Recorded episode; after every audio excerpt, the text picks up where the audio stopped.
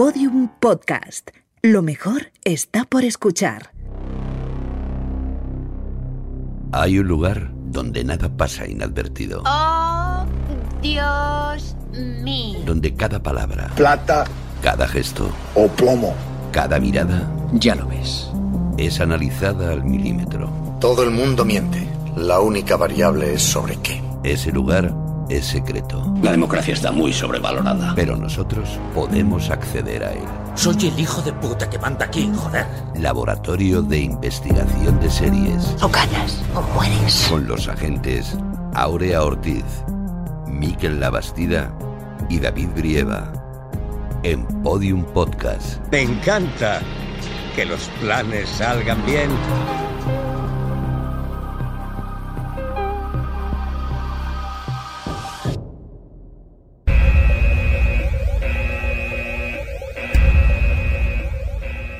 Agentes, es muy tarde, hay que cerrar el laboratorio. ¿Cómo no? No, no, espera, espera, espera, que estamos en mitad de un descubrimiento muy importante. En cuanto entendamos por qué eligió el 42, lo tenemos. ¿El qué? El significado de los significados. Rousseau, Locke, Hume, Campbell, Bentham.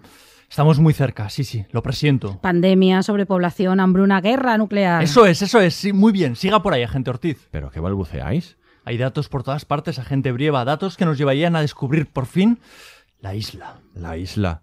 Joder, pero si hace siete años que se cerró ese capítulo, ¿por qué seguís con esta investigación? Pues porque ha llegado una cosa al laboratorio. Una nueva pista, ¿Cuál?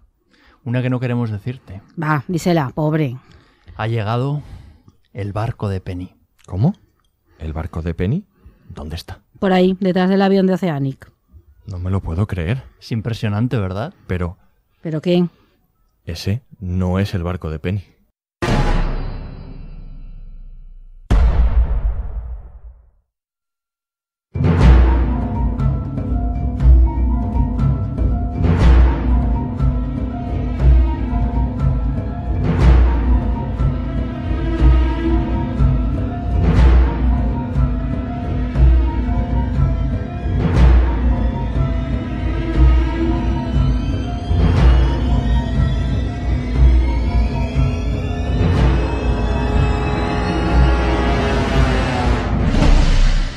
Bienvenidos al Laboratorio de Investigación de Series en el tercer capítulo de nuestra segunda temporada.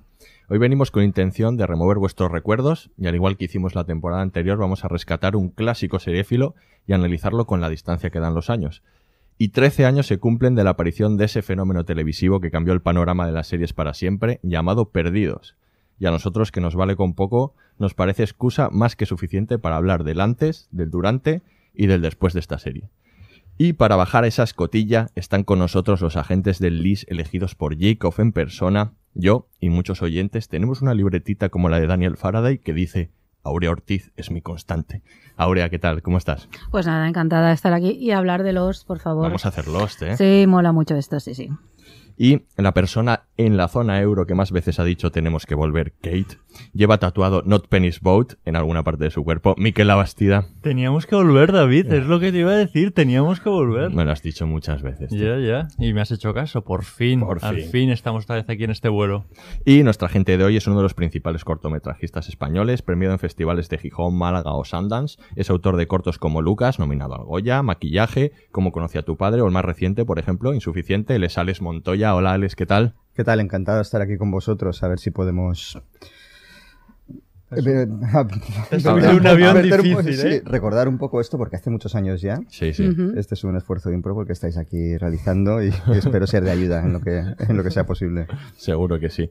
Bueno, pues escuchamos la, la, la ficha y voy a decir escuchamos la isla. La isla, me encanta. Va, Se oye, se oye, Muévela, ¿no? muévela, Muévela, muévela un poquito. La isla la vamos no a la mover. Ese El engranaje, sí. La isla la vamos a mover y, y empezamos. Nombre de la serie, Perdidos. número de temporadas, 6.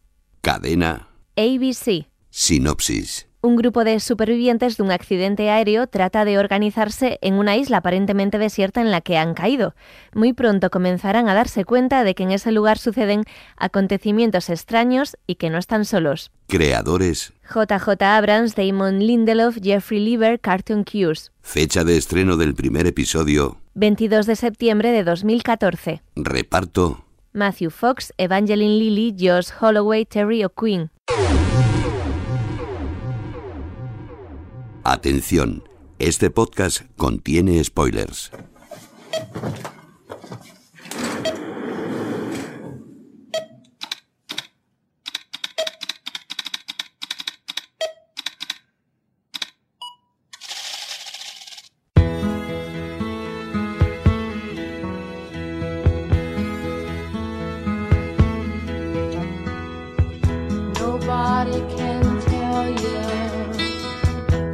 There's only one song worth singing.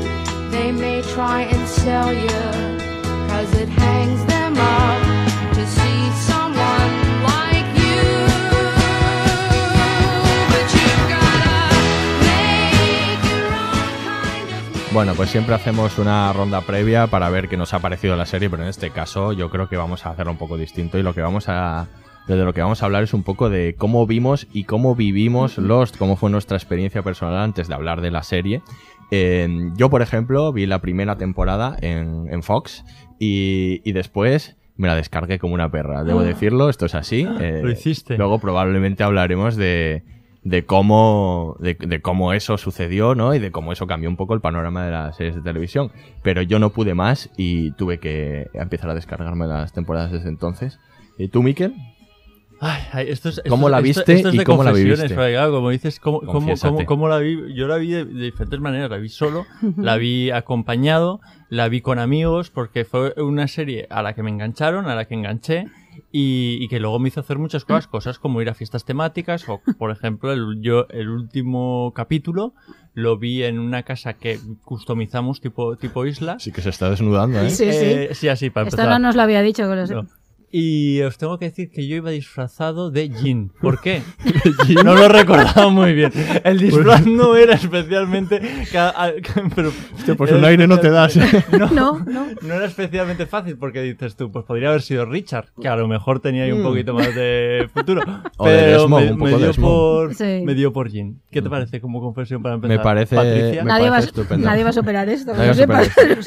esto. Alex, ¿tú cómo viviste Lost? Pues bueno, Lost, eh, yo también debo confesar que la vi toda descargada. En, aquel- en- en aquellos momentos yo codirigía cortos con Raúl Navarro y era, éramos los dos muy aficionados a las series y es que el piloto ya, ya fue muy publicitado, quiero decirte. El piloto fue un gran evento a nivel mundial y ya había esos avances con, con el hombre ahí estrellándose contra la turbina del avión, explotando. Aquello, Sí. eh, aquello era inédito para una, para una serie de televisión. Y ya desde el principio empezamos descargándolo, realmente no había otra opción. Yo creo que era a través de Mule y hacíamos el típico contrabando de DVDs. Mm, es decir, sí. el DVD con dos episodios de Lost, el S01, E01, y más o menos seguimos el ritmo de la, de la versión americana desde el principio. Y la serie la sigue hasta el final, vaya qué remedio, pero es verdad que a partir de la quinta aquello empezó a em- a Se embarullarse. nos ha colado un hater. No, no, no.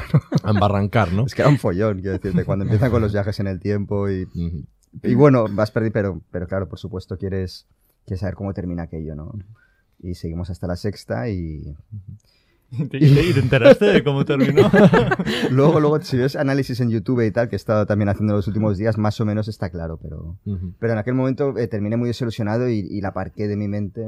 Era como, joder, he dedicado mucho tiempo a esto, no solo a verla, sino a comentarla por internet, porque la serie se desarrolla con Twitter y, y con, y con el tema de comentar los capítulos casi en directo cuando suceden.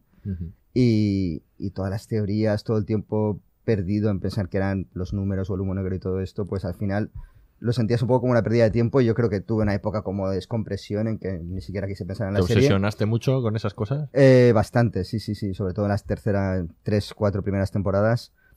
Y entonces, bueno, un poco desilusionado y hasta ahora que me habéis llamado otra vez, que tengo que Que te hemos vuelto a ilusionar. Te hemos vuelto a ilusionar. Aurea, bueno, es una pena que no haya entre nosotros nadie que haya hecho una de las modalidades que luego se. que creo que casi puso de moda los, no es que no se hubiera hecho antes, que era el maratón, ¿no? Que nadie se la ha maratoneado como se maratoneaban los, la gente que la descubría con una, dos temporadas o tres. Yo la ¿no? primera me pasó, ¿eh? Yo, Sí. yo llegué un poquito, yo llegué un poquito tarde y la primera, esto creo que sí que os lo conté, me la vi en tres noches. Eh, y estaba yo eh, cambiándome de casa y entonces iba montando los muebles y me, o sea, es que no podía eh, dejar de parar. Creo que nunca he montado muebles tan, tan rápido porque ah, estaba súper entretenido viendo la, la, la serie. Luego la volví a ver y ya luego me enganché a todo esto que habéis dicho. Perdona, Aurea. No, Ahora, ¿cómo, es cómo que la más o menos tú? es lo mismo, lo viví con mucha alegría, es que era una serie que nos ha dado tantas alegrías. No, no, no, sin muebles, muy atenta ahí a la pantalla a ver qué pasaba con aquellos personajes tan queridos. Pues eso, pues la descubrí como todos, primero en una cadena generalista Ujú. de estas, luego dices, pues esto es una maravilla, no puedo dejar de verla, entonces ya descubres que alguien tiene por ahí DVDs Algo y de de todo extraperlo, esto ¿no? y aprendes y aprendimos a descargar, ¿no? Es la serie con la que aprendimos a Sí, descargar claramente. de internet, ¿no? Y entonces ya fui yo la que empezaba a nutrir a- al resto de, Ah, de Eras gru- tú la dealer. un poco, sí, ahí ya me, me aficioné.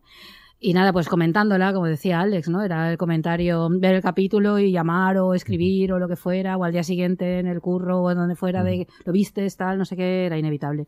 Ahora Una no serie es- muy comentada y muy, muy y tanto. querida. Ahora no es que no pase, pero de aquella yo recuerdo cuando encontrabas a alguien que también veía Lost y, y estaba y había visto hasta donde tú habías visto, era como un. Éramos una un cofradía, si eso de- era un momento de hermandad, éramos distintos y Tú elegidos. también, era de, tú también estás en esto. Sí, yo creo, vamos, yo creo que es una serie importantísima que cambió completamente el modo de ver series, lo cambió para los espectadores y lo cambió también desde el punto de vista de la producción. Entonces, que ahora hablaremos un poco de eso.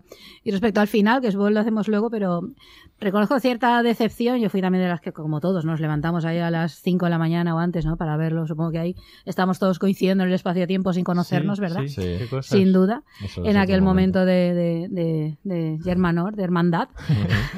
Pero fue un poco de, "Mm, pues vaya, no sé qué, pero había sido tan bonito el camino que reconozco que, bueno, un momento ahí decía, bueno, vayan a haber hecho otra cosa, pues vaya, no sé qué.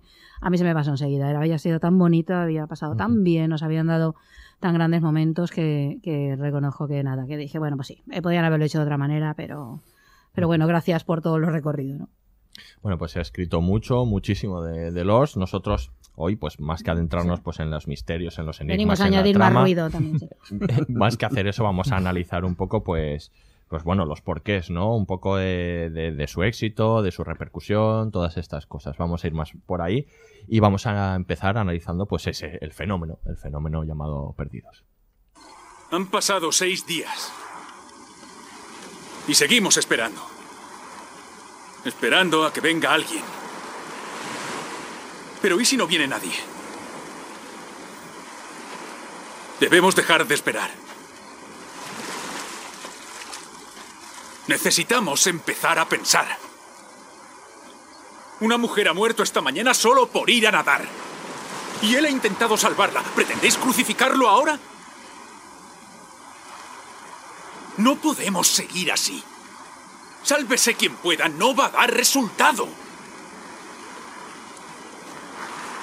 Hay que empezar a organizarse. Hay que pensar cómo vamos a sobrevivir aquí. He encontrado agua. Agua dulce en el valle. Llevaré a un primer grupo al amanecer. Si alguien no quiere venir, que busque otro modo de contribuir. La semana pasada muchos éramos extraños. Pero ahora estamos todos aquí. Y solo Dios sabe por cuánto tiempo. Pero si no podemos vivir juntos, moriremos solos.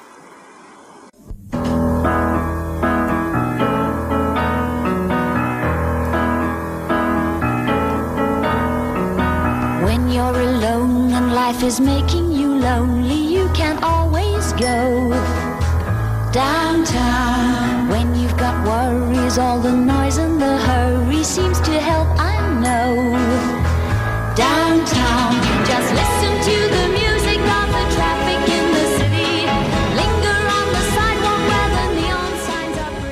pues Perdidos, que es esa serie que es uno, de los pilares fundamentales de la llamada Edad de Oro de las series de televisión. Y bueno, que te guste más o menos, pues eh, tienes que reconocerle pues su importancia, ¿no? En, la- en el panorama televisivo, ¿no? Lo que, lo que significó. Aurea.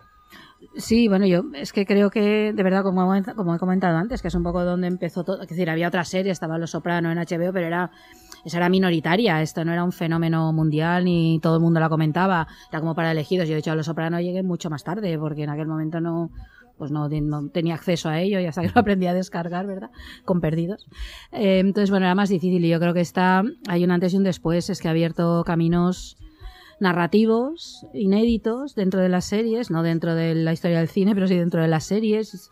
Eh, los riesgos que corría, ¿no? Al hacer los flash forwards y luego otra serie de cosas, ¿no? Que iba planteando el, el, el- el jugar eso con los elementos fantásticos junto a una serie de personajes que satisfacía un poco a todo el mundo, el que quería, el que no le interesaba especialmente lo fantástico en origen, ¿no? Bueno, aquello que hablamos en, en el pasado episodio con Juego de Tronos, aquello de que satisfacía Claro. los intereses de mucha gente, esto ya lo hizo Lost. Claro, yo creo que momento. sí. Entonces, los que nos gustaban las series de personajes y saber sus vivencias y este tipo de cosas, eso estaba servido, además, por partida triple, cuádruple y la que quisieras, porque cada personaje era un mundo y nos lo iban descubriendo poco a poco. Eh, y, es- y bueno, yo creo que además ha sido copiada. Eh, mil veces imitada, se ha intentado buscar a la nueva Los no sé cuántas veces, no se ha conseguido evidentemente.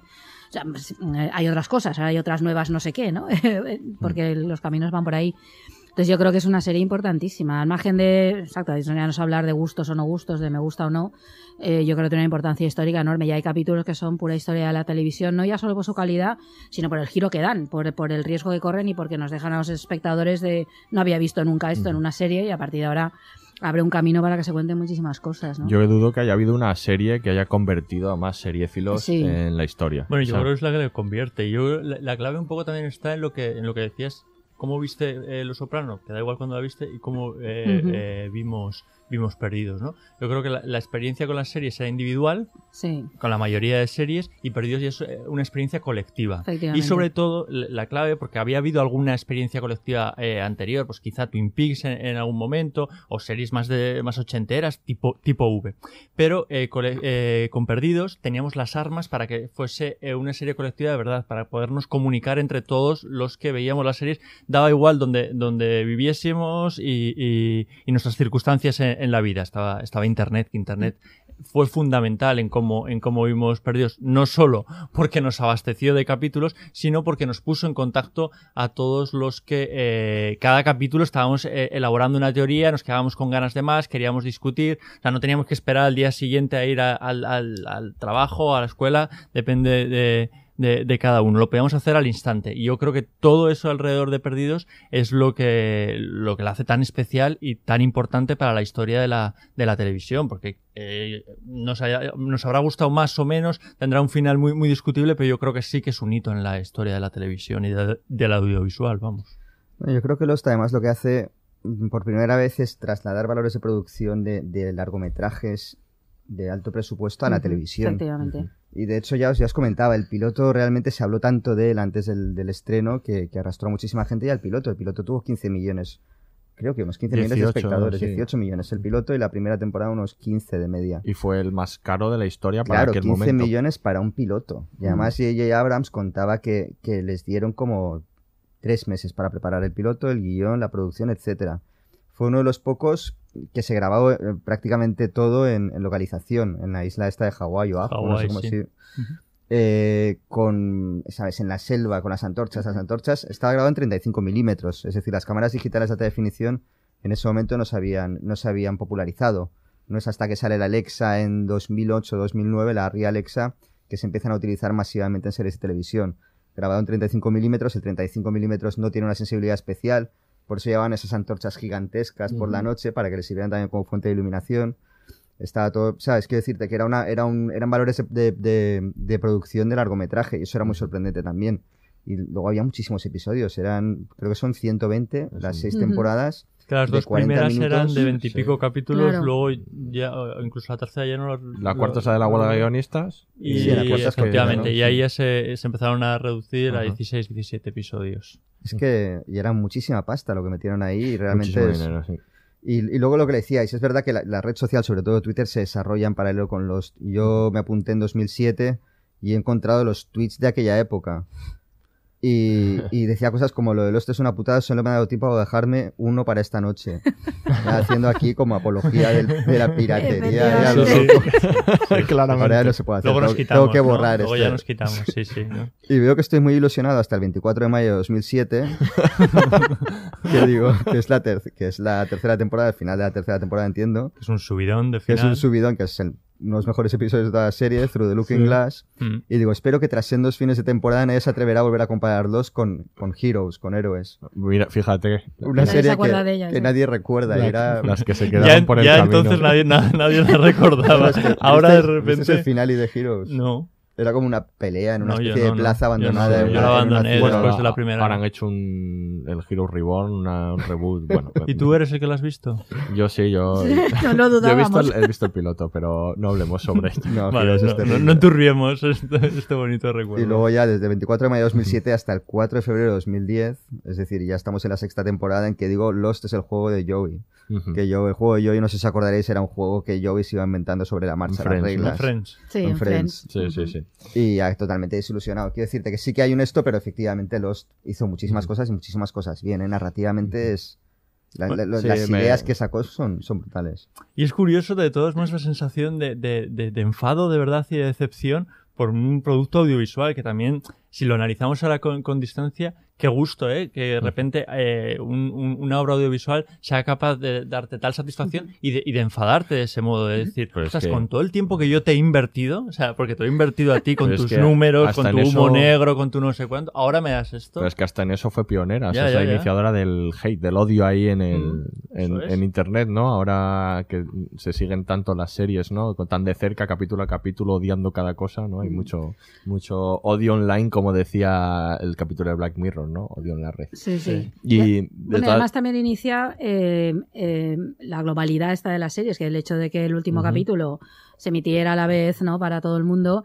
eh, claro, desde la producción aprendieron. Mm. Eh, Tuvieron que aprender sobre la marcha porque los espectadores iban muchísimo más a prisa que la producción. Eh, y por todo lo que estamos había una hablando. demanda brutal y, y aprendieron, aprendieron que había que hacerlo y a partir de entonces el- las series pues cada vez se estrenan con menos tiempo, ¿no? Desde que se producen hasta que se estrenan o simultáneamente como pasa con muchas de ellas. Sin doblaje. Sin incluso, doblaje, sí. sin nada, sí. ¿no? O las cadenas emiten subtituladas, que esto era rarísimo, por ejemplo, ¿no? Fox tiene un montón de, series subtituladas. Robando subtítulos de, de, la- de las, de las páginas Efectivamente. online. Eso Sí, pues es otro, eso lo veíamos además todo subtitulado, incluso la gente que odiaba Sí, el subtítulo, Sí, que hay mucha y lo ve- la veía subtitulada porque la ansia Ese de ver era mucho mayor. Te he cortado, que tú no has dicho. No, no, yo iba a decir también que, que es verdad, eh, con esto respecto a Twitter, en general, ¿no? Con las redes sociales y con la nueva forma de entender Internet va pegado los, o sea, con, con el Internet participativo, o sea, no solo en Twitter, sino en los foros. Yo recuerdo Sí. entrar en los CILA, que era el foro de Las referencia, teorías y todo el del foro de referencia de habla hispana, de, de- y eso era, vamos, no solo las teorías, era, acabas de ver el capítulo, ibas allí y había fotograma por fotograma, todo aquel detalle que se te había pasado, todo el juego, sí, y, y entrabas y, y pues eso, se compartían todas las teorías, las opiniones, y, y era una forma más de, de entenderlo que inteligentemente los creadores eh, propiciaban, o sea, no era una cuestión solo de, de la, de la gente, que, mm, sino que ellos, conociendo este juego, pues sí que dejaban esas pistas, ¿no? Y que yo creo que ha estimulado mucho eh, los del sobreanálisis de las series eh, en- de cara al futuro. O sea que hay muchas series que a partir de ese momento han sido analizadas de esta manera, incluso cuando no tenían que ser analizadas. Yo recuerdo perfectamente Algunas eh, no aguantaban nada. la primera temporada de. True Detective que, que se analizaba de esta manera, fotograma por fotograma y detalle, y el creador Nis Pisolato decía, bueno, es que sí, las referencias son referencias, Ambrose Bierce y eso, pero que no hay nada aquí que ver, o sea, que, Es que que sobre- dejéis de mirar fotograma a fotograma, Sí, que no hay nada. Es que el sobreanálisis es un peligro enorme, Claro, ¿no? Que decir, claro. hay una... y decir, hay- claro, es que es muy satisfactorio para cualquier espectador y dice, mira, aquí estoy encontrando, claro, nos da como una especie de encontrar citas, nos encanta, ¿no? Eh, nos- Pero claro, no, no está siendo justo con, con la ficción. Yo creo que el sobreanálisis es un peligro enorme, se haga desde ese fenómeno estrictamente fan, se haga desde un fenómeno académico, esto también, ¿no? El, el encontrar cosas que no están porque las estás poniendo tú, porque las quieres encontrar, porque haces todo ese tipo de cosas. Entonces, bueno, es un, es un problema, ¿no? Sobre análisis. Y yo creo que ahora muchísimas series les afecta, muchísimas series nuevas, claro, sometidas a ese escrutinio, pero no hay ficción que, es- que, que se sostenga Que lo frente a ese soporte, escrutinio tanto, ¿no? Hombre, ahí fuera, eh, por ejemplo, ahí puedes jugar con el espectador como hacían ellos que dejaban, por ejemplo, aparecía un mapa de las bases de la isla, unos segundos. Sabían perfectamente que ese frame se iba a capturar y se iban a sacar conclusiones de ahí. Ese juego existe. El problema es cuando realmente no quieres que se averigüe algo, que sea una gran sorpresa. Por ejemplo, en Juego de Tronos pasa con el origen de, de Jon Snow, etcétera. Los, los espectadores que van cogiendo los detalles van a deducirlo. Quiero decir, si se puede deducir a partir de los datos que existen, alguien va a salir con una teoría plausible de lo que es. Otra cosa es que realmente no se puede decir porque, porque la explicación se la sacan de la manga un poco, como los números de la isla.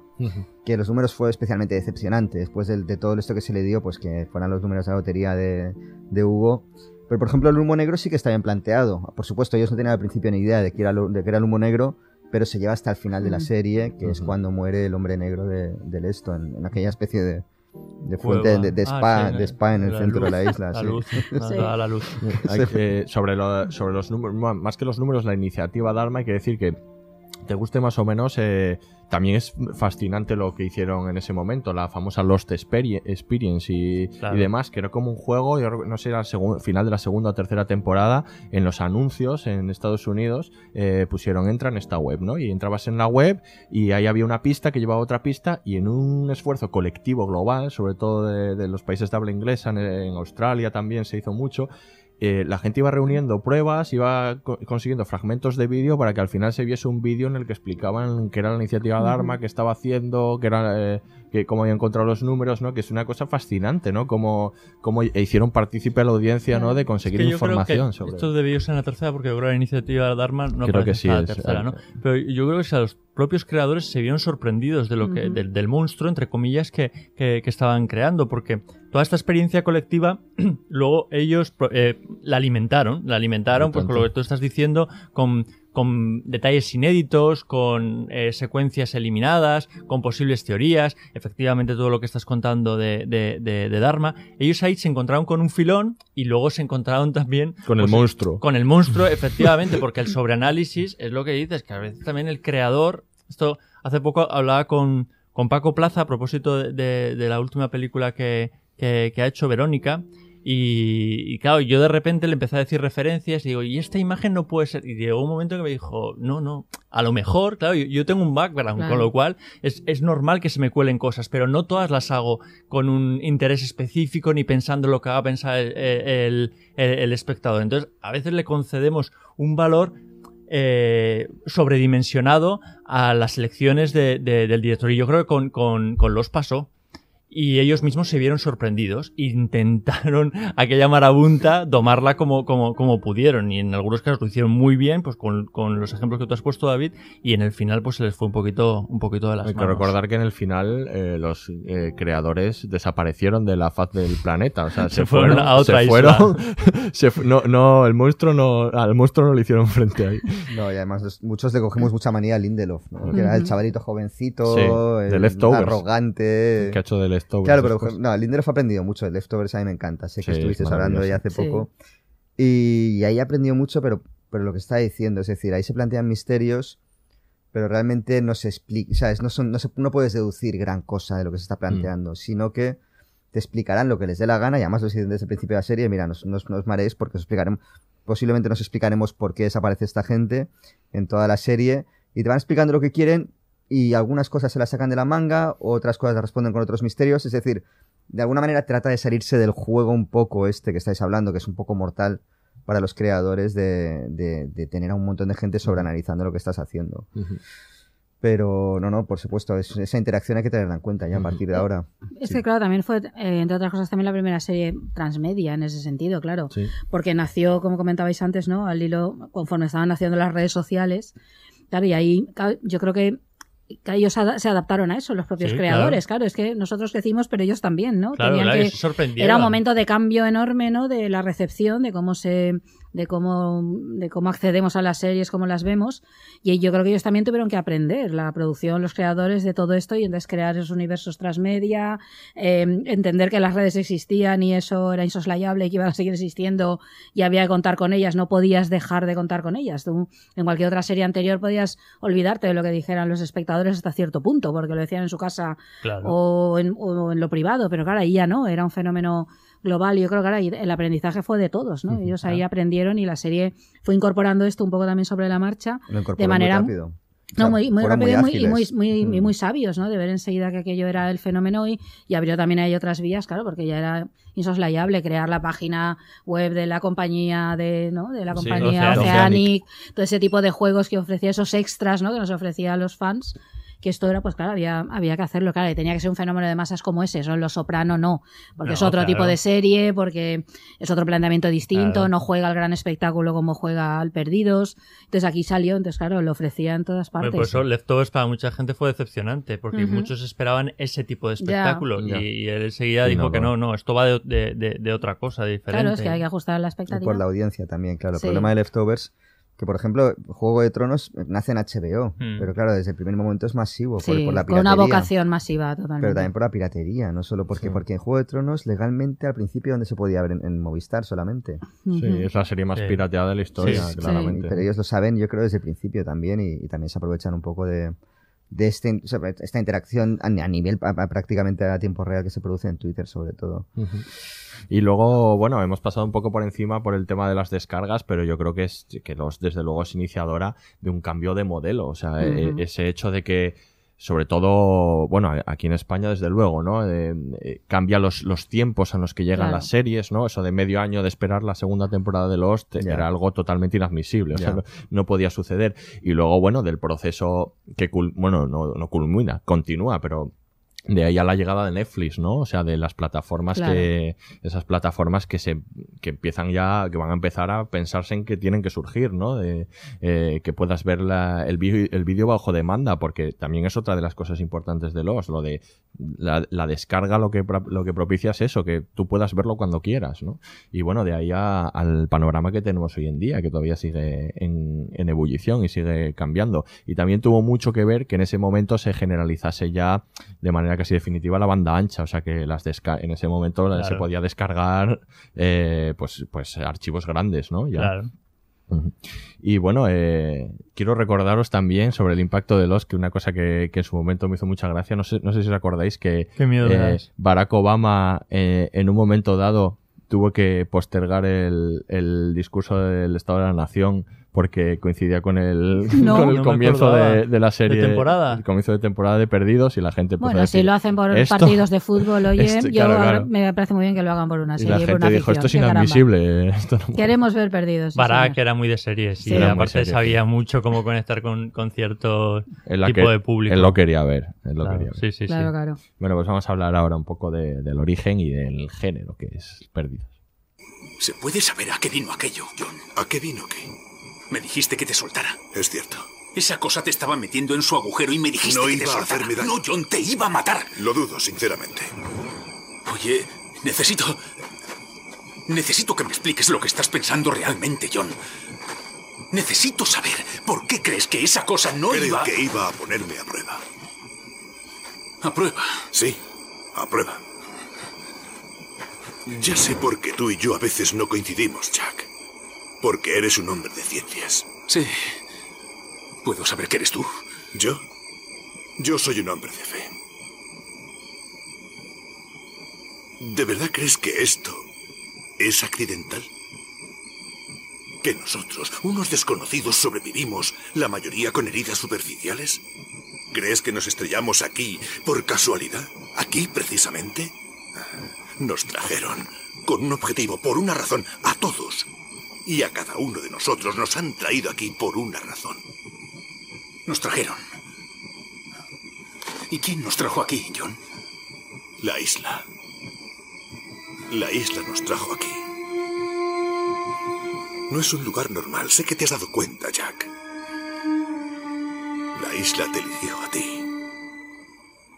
Es el destino. ¿Hablaste con Moon sobre el destino?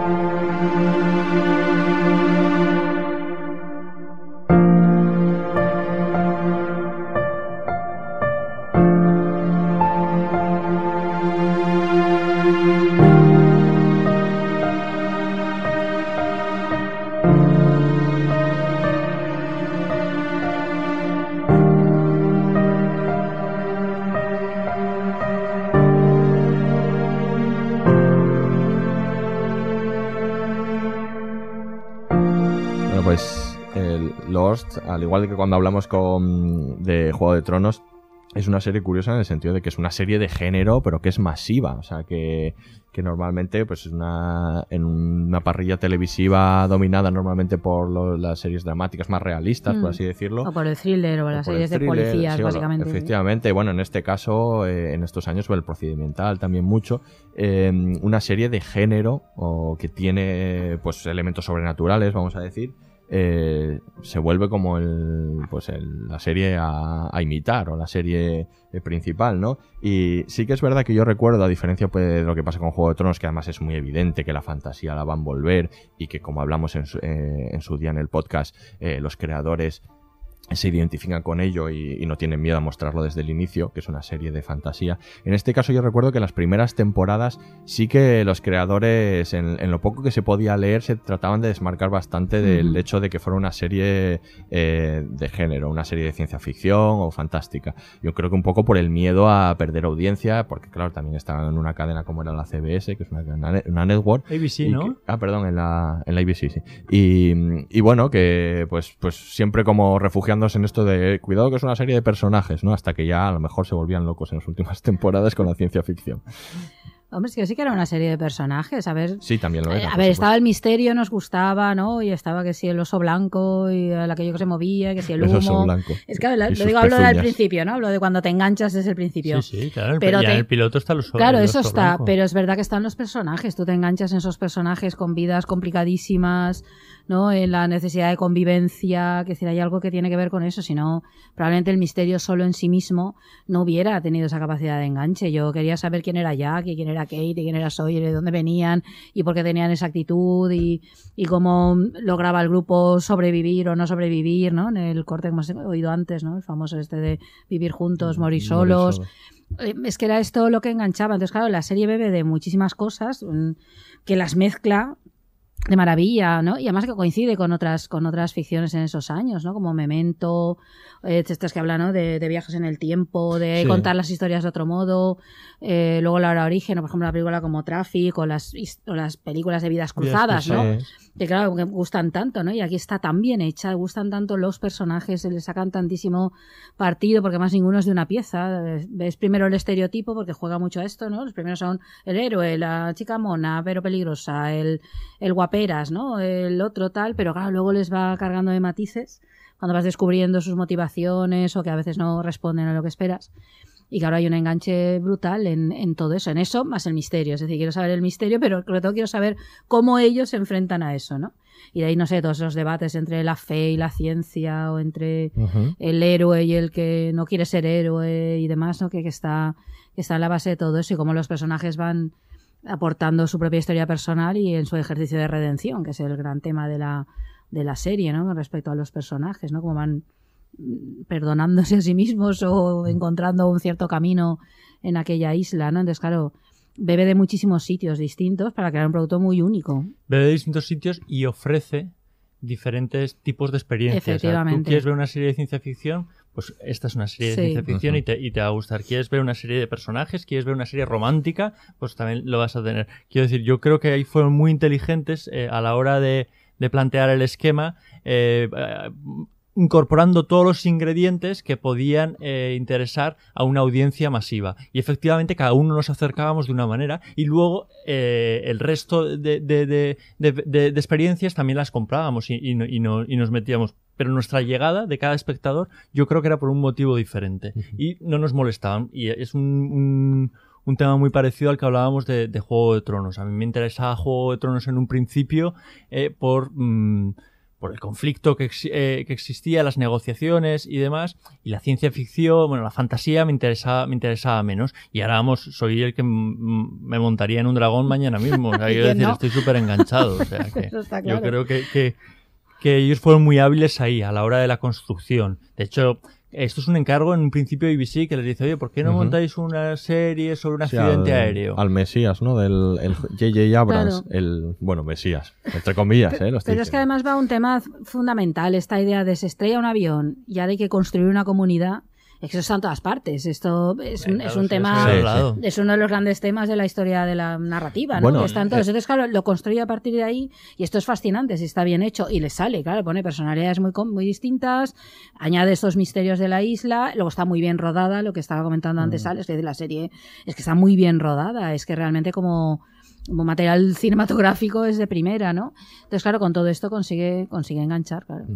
Luego lo que hace también, que me parece muy hábil, es que mm, no es un procedimental, pero sí que tiene trazas de procedimental. Claro. Es decir, todo el tema de mezclar los, flash, eh, los flashbacks o los flash forwards con lo que va sucediendo en la isla, que son los arcos de temporada un poco, es muy hábil y de hecho hay episodios que se pueden ver totalmente autónomamente. Hmm. Y es cuando coincide bien, digamos, el flash, la historia previa o la posterior con lo que está sucediendo en la isla y digamos que los dos clímaxes se refuerzan, ¿sabes? De las dos historias.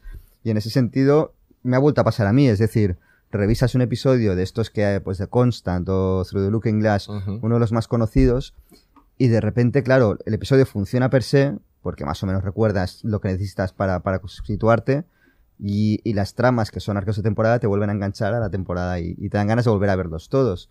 Que es una, que es una repercusión que yo no, cuando terminé la serie, ya digo, estaba tan desilusionado que no, que no pensé que, que sucedería nunca. Además hay un bonus abonado, hay un bonus adicional, que es que cuando la vimos, la vimos en una calidad muy baja, la serie. Las televisiones HD Sí. no están popularizadas. Es verdad. Si te lo bajabas de internet era un 720 como mucho. Si ahora entras en Netflix, está sacado directamente de los Masters en 35, la calidad es increíble, Sí. es como una serie nueva. Sí, sí. Y entonces de repente sí que es como una serie muy apta, posiblemente porque, porque utilizaron 35, ¿eh? porque ya en 1999 Lucas hizo la, la Star Wars, el episodio 1, con una Sony HD, que era un desastre de cámara. Si hubieran grabado los con eso sería una serie horrible, ¿sabes? Pues posiblemente no se podría ver ahora de lo fea que es de textura y tal. Pero bueno, gracias a que se grabó en 35, se mantiene muy bien con el paso del tiempo y, se pueden ver perfectamente, no han perdido, digamos, eh, eh, atractivo visual. Sí que han perdido atractivo visual algunos de los efectos, que, Mm, por bueno, ejemplo, cuando desaparece la isla, cuando Claro. Ben gira la rueda. Pero ya, en el, es ya- horrible. pero ya en el principio Sí, ya en a mí aquel me pareció un momento pelín esa parte, cutre, ¿eh? O sí, sea, esa era no, un no poco- creo que es donde, era un mejor poco de- serie en el B. origen. Era un es poco que- cartón piedra desde el principio, Mm. pero bueno. Es que la isla fallero. desaparece, no sé si os acordáis, y en vez de hacer como que desaparece y el agua está totalmente llana, no, desaparece ahí como una, una especie de ondita. no me acuerdo de eso. Como si hubieran tocado el agua así un poco. Es horrible. Que decías, uy, ahí no me meto. Ahí no me meto que cubre. que se note que ha habido movimiento, hombre, que, Claro, que se de una isla. En vez de hacer efecto del agua rellenando el hueco, ¿sabes? A lo bestia y tal, no ponen unas onditas así. bueno, ya está, está ¿Cómo se explicado. ha ido? Pero mira. Pero es que ya el método de mover la isla y bajando y el hombre ahí con la tuerca ya era un pelín Y cutre. estoy leyendo un poco el origen de la, del esto, perdonad. Eh, Esto sale porque se quería hacer una serie que era como Náufrago la serie, ¿sabes? Un poco el... Sí. Es- es- esa fue la idea que le- Náufrago, que le dieron en ABC. Bueno, también andaba por ahí Señor en aquella época el- que sigue porque llevas 100.000 temporadas el Reality Survivor, Supervivientes, Ah. eh, y allí eso eso tenía muchísima audiencia y, y estoy tiene, seguro de que querían hacer algo sí. similar que... Pero fijaos, esto es en 2003. Jeffrey Lieber ex- eh, escribe un piloto. Y no es hasta 2004 cuando vaya a llevar a Abrams y le dice, "Oye, vamos a reescribir esto. y es cuando meten el elemento de misterio, de ciencia ficción, de fantasía, y de la isla como un personaje más. Es decir, Sí. esto es- no tienen tiempo material de, de plantear todo lo que va a suceder en la serie. Claro. Claro. O sea, van, a, van, a, van a saco. es una huida hacia meses adelante Es una huida hacia adelante. Plantean, meten muchos personajes para tener luego muchas posibilidades Claro. para desarrollar tramas. Meten misterios y dicen, bueno, ya saldremos de esta de alguna manera, ¿no? Sí. Sí, sí. Y así temporada a visto temporada. Así, y visto así, la verdad es que es bastante... Alucinante es que haya salido. que les es haya salido bien. sí. Bueno, sí, ya. Abrams venía, ¿no? De Alias, donde ya es una fórmula hasta cierto punto parecida. Es Qué una serie en teoría de espías, pero lo que te importaba eran los personajes muchísimo. Estaban los casos que, bueno, sean alucinantes y ver a esta mujer maravillosa y resolver, que era una preciosidad. Sí, ni visto. Sí, pero es que, pero es que claro, lo mismo, te importaba el conflicto con el padre, el conflicto con el otro tipo, la historia de amor mm, complicadísima.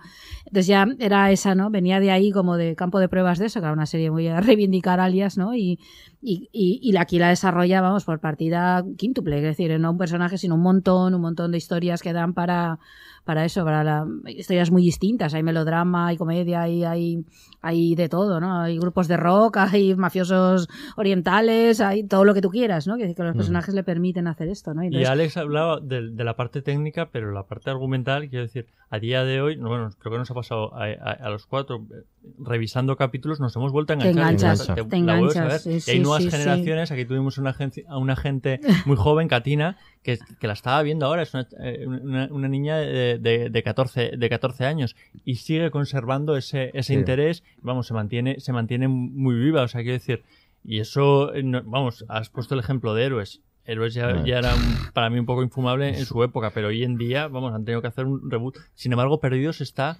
está para ver. Es una máquina está de lista enganchar. para, para Sí. vender Es que es una máquina de enganchar. Es, es que está hecha para. y además es un poco asombroso porque ahora que 13 ya... años después. Es que ¿eh? ya hemos visto muchas Estamos series. muy resabiados. Claro, no, a ver, porque una serie como Los Soprano, como The Wire, es otra liga, digamos.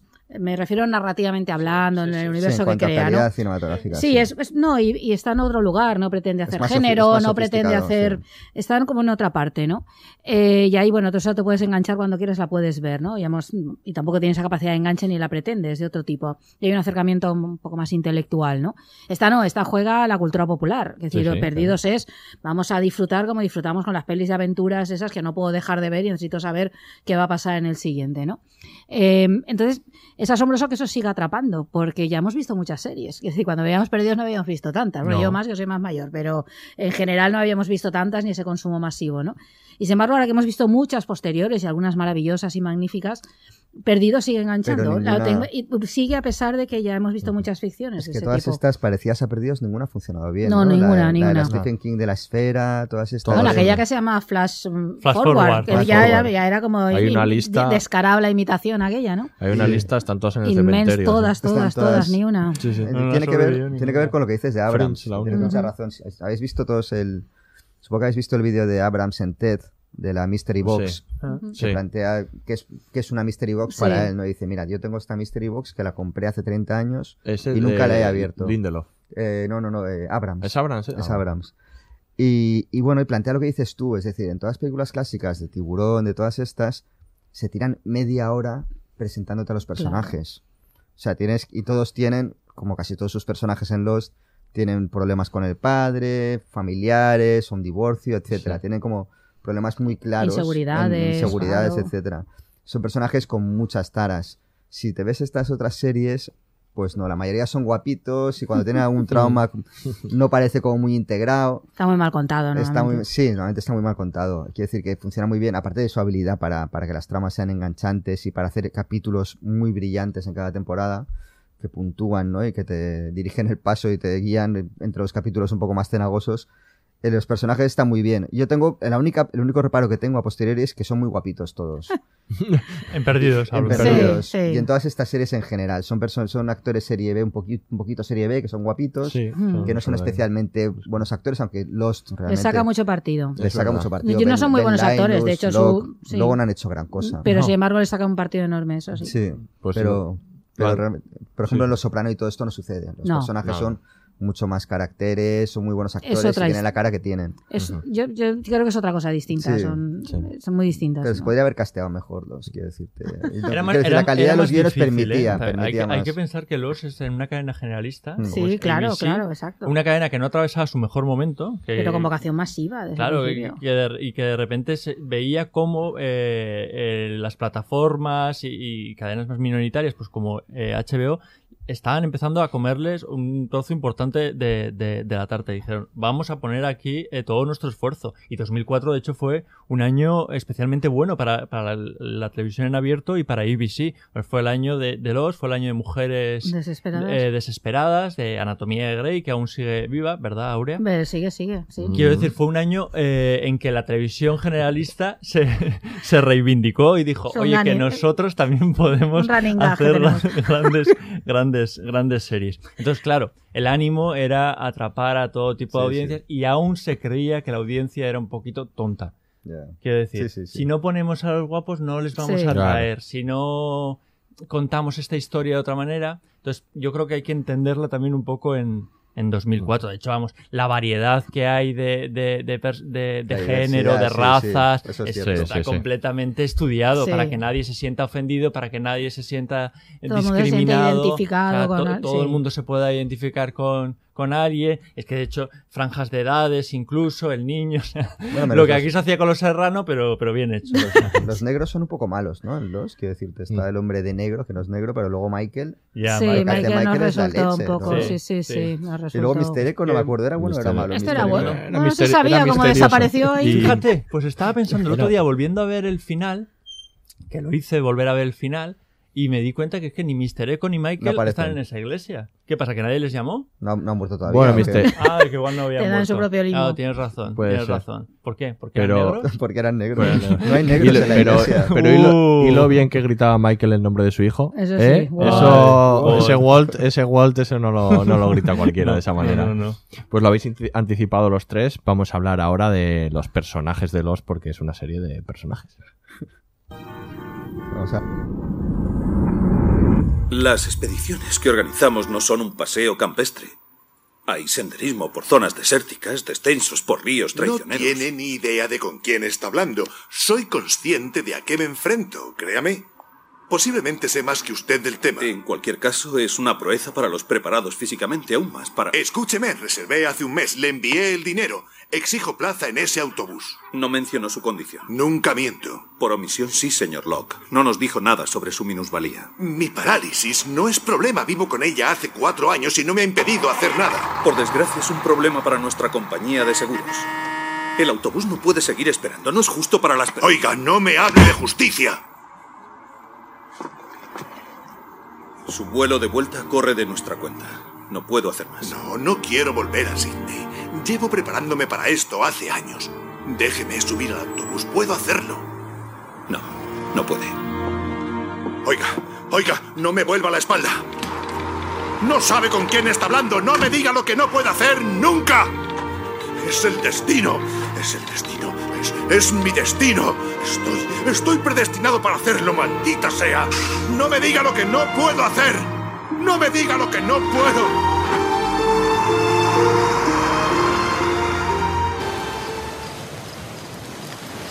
La mer qu'on voit danser le long des reflets, pas des reflets d'argent. La mer, des reflets changeants sous la pluie. La mer qu'on voit danser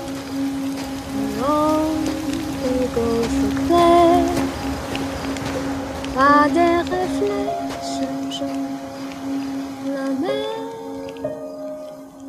Mientras oímos a Shannon. Ay, que aquí te vengo a meteros con la pobre Sano. Pobre Pobre. Shannon. Aquí por pobrecita. lo, aquí Es que era un poco bajini. insufrible, ¿eh? Esta era muy insufrible. Es que tomaba el sol mucho. Bueno, luego ya un poco La gente mejora. insufrible también viaja. Sí, sí, no, está claro. No, y, es un buen de personaje cinematográfico, aviones. puede ser insufrible y un buen personaje para una serie, no cabe duda.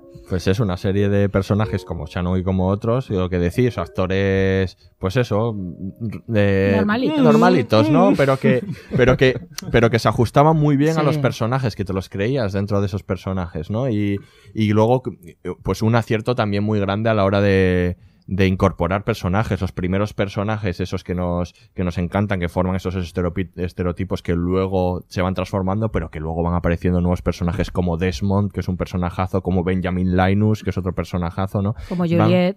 Como Juliet, van apareciendo van todo el tiempo personajes. temporadas Sí. que es muy complicado, ¿eh? Y, y el Y calado que han conseguido. Y con muy buenas presentaciones. Esa presentación de Desmond haciendo un día normal dentro de la escotilla, esa presentación de de repente de los otros en su campamento, como también haciendo cosas que hacen los otros. Sí, viviendo ¿no? en una típica cosas que hacen los comunidad de otros. estas, sí.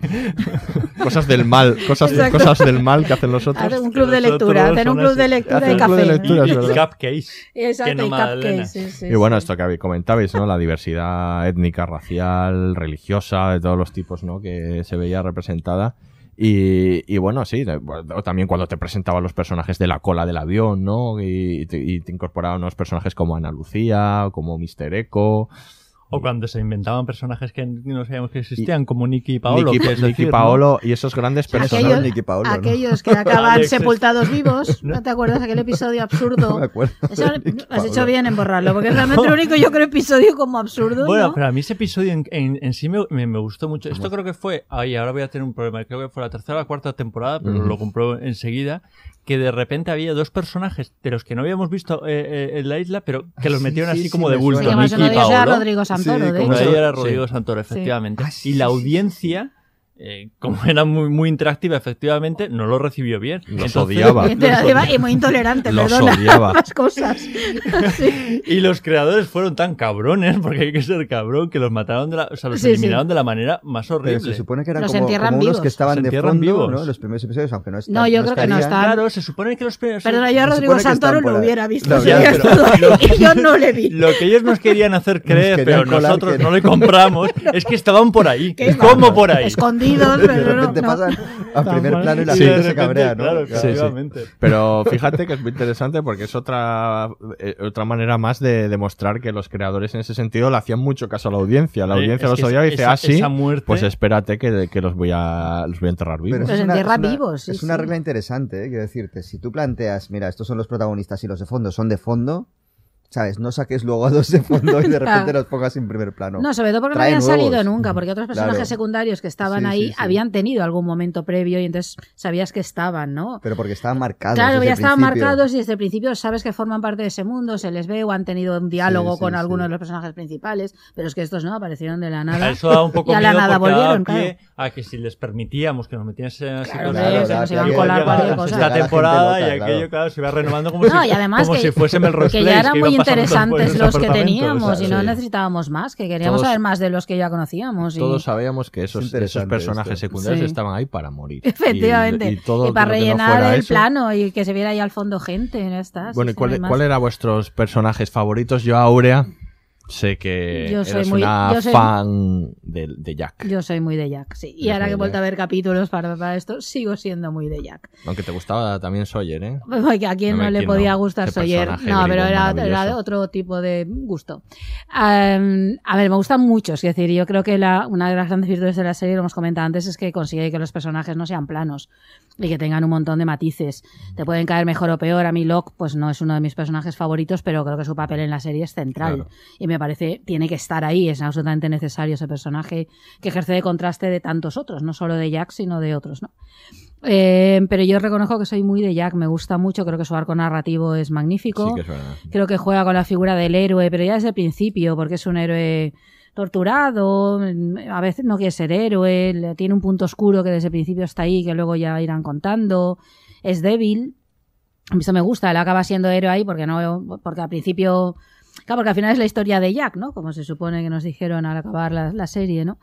y asume su papel mal que bien. eh, no sé, a mí me parece un personaje completísimo, completísimo. Reconozco que en algunos momentos, recuerdo que era un gran debate ¿no? con los amigos, pero ya que es un llorón y es un pesado y eso no sé qué, y siempre hay con lo que hay que hacer, con el sentido del deber. Pero es que era completamente coherente con el personaje. Yo entiendo, era absolutamente necesario. Él tiene ahí el sentido del deber marcado, incluso cuando no quiere lo hace. Y llora si resulta que no puede salvar a una que se ha ahogado, a pesar de que nadie más se ha tirado al agua. Con lo cual dice, pues no llores, es que los otros ni se han tirado al agua, ¿no? Y sin embargo, no lo, claro, por lo menos lo has hecho, ¿no? Y has ido a salvarla y no has podido. Y sin embargo está, pues eso, preso de todo su, de todo su background, ¿no? De todo lo que lleva con la historia con su padre y demás, ¿no?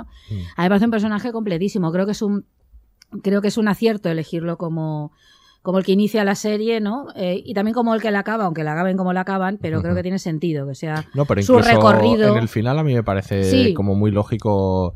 Claro. de- desde el momento en el que salen de la isla y se convierte en este personaje ya torturado definitivamente, ¿no? Y quiere volver y está dispuesto al sacrificio Claro. hasta el, el final. Si eliminamos todo lo que hay Sí. alrededor, yo creo que me parece bastante lógico y un arco bastante conseguido. Sí, sí, sentido. yo creo que su batalla consigo mismo es enorme y me gusta mucho la batalla de Jack. Yo creo que aparte es que incluso los que no éramos tan de Jack, eh, nos tuvimos que rendir a la evidencia de que es como un- el gran personaje Sí. de la serie, el que nos conduce. En el momento, hay, hay momentos en, en los que nos crispa, no, nos cae mal, pero pese a todo, siempre vamos detrás de, de. Jack. Y hay que admirarle efectivamente es eh, esos cambios. O sea, quiero decir, el tipo coherente termina estando más loco que, que Sí, loco. sí, sí, o sea, sí, sí. se enfrenta a él mil veces, pero, eh, por, pero tú que estás diciendo y al final es aún él mucho más, más loco que loco. Y esto es la vida misma. Sí, Esto es la vida misma. Y luego eh, creo que eh, a mí lo que más me gusta de los personajes son efectivamente que no tienen solo una cara.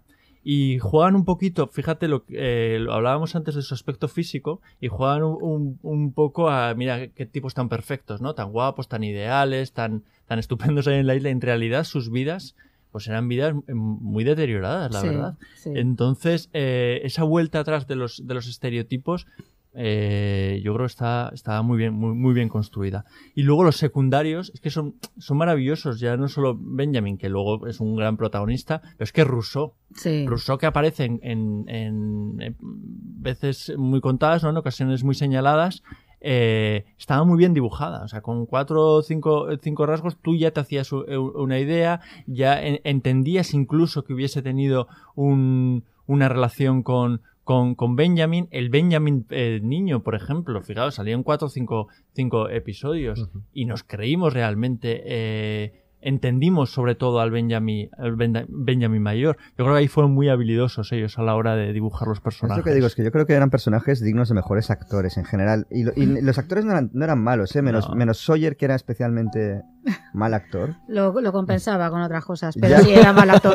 Era mal actor. Saliendo del agua, por Sí, ejemplo, por ejemplo. Ma- Matthew Fox, por ejemplo, es, es bastante buen actor. Sí. Y es- de hecho, tuvo una carrera cinematográfica razonable después de esto. Yo creo que podría haber Mm. hecho más.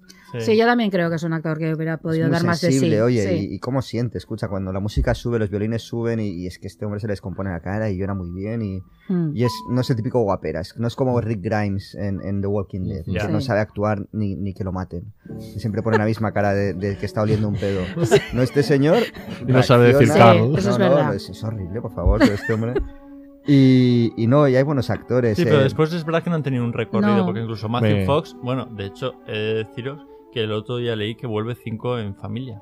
Que Cinco van, en Sí. familia. que van a hacer un, ¿Por qué un nos nuevo, haces esto, un nuevo Miquel? remake y yo pensé, pues mira, Matthew Fox ya, Ay, tiene, ya tiene trabajo. Yo siempre he pensado que se habría sido un buen Batman, Matthew Fox. Es decir, que Ah, pues tiene el aspecto físico y... Sí, y tiene la dureza sensibilidad, tal vez y la exacto, sensibilidad se también, me había sí. ocurrido. Hombre, Terry O'Quinn era Locke, era un Sí. buen actor. Era un buen actor. Sí, ¿no? Y Ben Linus y todo esto. Es sí, verdad que sí. son actores. O sea, tienen mucha técnica, efectivamente. Maneja muy bien la voz. De hecho.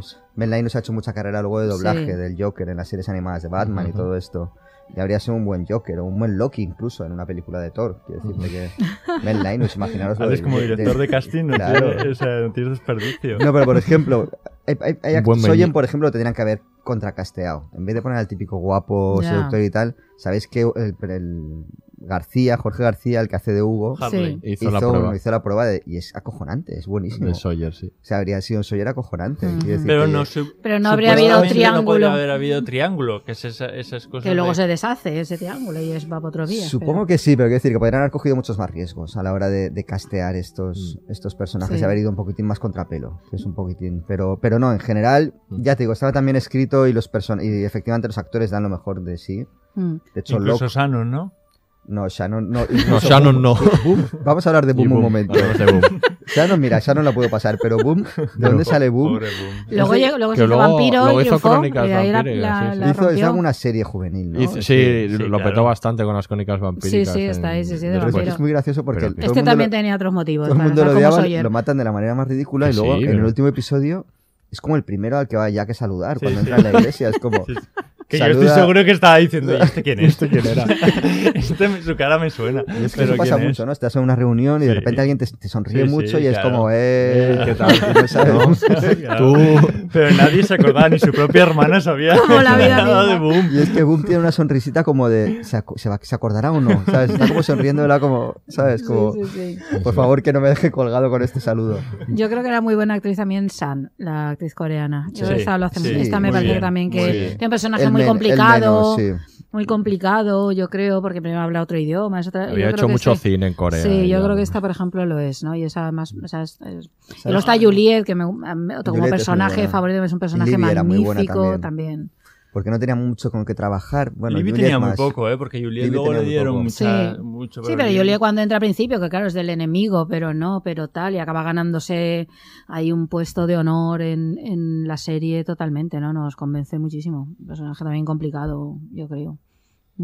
Y el malo, claro, o no malo, Benjamin Linus, que este Benjamin Linus es fantástico. ¿Es el malo realmente? Y- Por Ha eso tenido digo. bastante carrera es el hombre negro, el hombre Sí, de negro. Titus, el Sí. de que hace Bosk.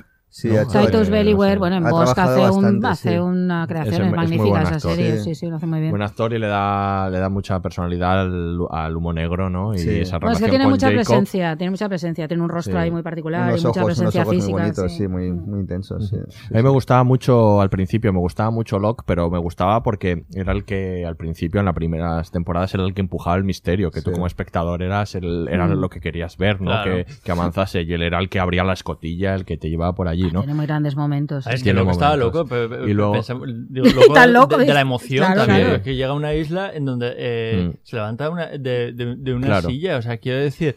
Está- es que está muy bien justificado claro. en realidad eso, porque nadie cree, pero claro, él, él era ¿Cómo no vas a paralítico y ahora no, entonces claro, él, él pues claro, empuja por Lo pasa es que va de un sobrado que no veas. Al principio, la primera temporada, aparece con el jabalí, ¿no? Luego es como todo el rato ahí lanzando Pero se sentencias. viene arriba, pero Lanza el cuchillo, claro. se Es que viene arriba. de Se pronto es el héroe que siempre ha querido ser y lo puede generar. Se viste ahí de, Claro. de, de, de Es coronel que de repente tapioca dices, y para allá. estoy aquí a- dentro en Elige mi propia aventura. Sí, una escotilla, la luz de las escotillas, que todos son señales para, se pone como el chaleco de caza que Sí, se ponen sí. los Claro. padres cuando quieren Sí, ir a como de monte, coronel ¿no? O sea, tapioca se- total. va coronel tapioca.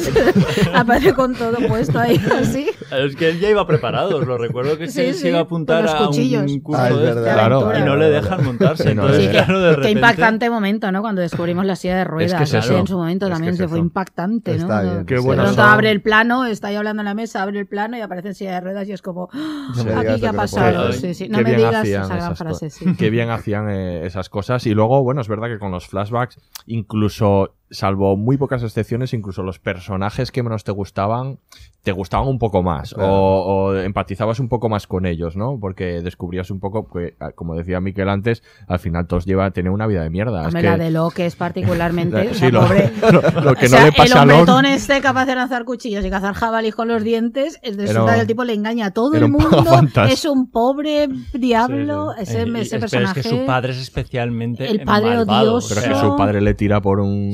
La ventana. Y luego le da el riñón. O sea, es que le roba el riñón, no es que le tire por la ventana, David, es que le roba el riñón. O sea, ¿eso qué es? O sea, ¿cómo, cómo ese hombre no va a tener ganas de aventura? No, no, jolín, ya claro, te digo. o sea, Y luego mi de perso- matar jabalíes también. Mi personaje favorito, eh, aunque luego es verdad que se dibuja un poco al final, es Desmond Hume. Bueno, ese, claro. ese hombre encerrado en una escotilla, eh, dándole a los números y luego eh, qué, qué capitulazo el de La Constante. Eh, y, y son Qué cosas- bonito, Pero, ¿eh? ¿Lo veías doblado? Porque en, en inglés era insufrible el- el- su acento irlandés este que tenía. Claro, es verdad, tenía un acento Brother, ah, brother, no sé qué. Que había- Era un fíjate, poco raro todo. No hemos hablado de, de Said, pero este era un, No, actor, Said, este era un actor inglés que, que cambiaba totalmente el acento, ¿no? Y hacías tira aquí Sí, ahí. sí, sí. que Bueno, tor- Said a mí era uno de mis personajes favoritos también. Sí, al principio está muy Pero bien. favorito tipo Sawyer o tipo. No, favorito más tipo Jack. Tipo Pero Jack. de ambos, de ambos. Un poquito de ambos. Un poquito de ambos. Pero qué muerte más. Chunga tuvo Sí, Said, eso es ¿eh? verdad. Para lo que había sido el personaje. No me acuerdo. No, pero es Por eso, ni te acuerdas. Es que, Es que claro, o sea, de repente echa a correr y explota. O sea, es que Sí. tampoco Ah, es tiene verdad, mucho lo he visto en un recap. Sí, sí. No, pero es que era un personaje muy difícil, de la Guardia Republicana, ¿no? Y ir aquí y tal, que, decir que, que ahí La se... ahí- presentación es buenísima. es buenísima y ahí como que los guionistas dicen, ala, vamos a ponernos dificultades aquí para empatizar, para Sí, conseguir un personaje este torturador, to- profesional, quiero decir. No, o sea, no, y, torturador y- profesional. y torturaba mucho. Y torturaba mucho, Mucho, claro, ¿eh? dices, Todo caramba. estaba todo el tiempo. Y sin embargo el personaje consigue... Sí, pero consigue transmitir una personalidad compleja y ser esas cosas a la vez. Yo creo que Y se a enamora mí de me gusta Shannon. mucho. Esto Sí, es un... claro, esto eso que- es un no- handicap, ¿eh? Es que Shannon era tan sosa. Eso no pegaba, ¿eh? Muy torturador y mucho torturador. A ver, todo el mundo se enamora. Lo triste es el final es en el que no, que no os acordáis, pero en la iglesia Sanon y Said que están cogidos literalmente eh, cabeza con cabeza, o sea que Sí, no se pueden visto, separar, visto, no se pueden separar del amor que han tenido durante todos estos años en el limbo. Bueno, también te voy a decir que la serie tiene uno de los mejores besos que se han dado en las, en ¿Ah, las sí? series, que es el beso entre Sawyer y Kate. Debo decir, lamento que no sea ya. ¿En serio? Sí, sí, cuando No está ahí recuerdo. torturado Sawyer, eh, cuando le tortura. Ah, sí. Pero y el ese era otro le pide un beso para conseguir los inhaladores para el asma de Shannon. Y Efectivamente. eso, el- el Y yo, yo recuerdo, lo recuerdo porque fue como eh, en el WhatsApp. Las, ¿Habéis visto? ¿Habéis visto? El ¿Habéis beso, este beso. Sí, esto era parte frívola que acabamos la parte del pronto, pero. En el WhatsApp, en el WhatsApp no creo, ¿eh? Lo- No, en, en algo era, pero En yo no tenía era. redes. Pues sería en, En SMS directamente. en SMS directamente. Costaban dinero, ¿eh? Sí. Los, em- los mensajes No, en en aquella Messenger. época. Será uno de esos, porque eso sí. Y vamos a entrar un poco en el tema de, bueno, de la, de la resolución, al final, de cómo, cómo todo iba desembocando en, en una resolución que no dejó contento, la verdad es que a mucha gente.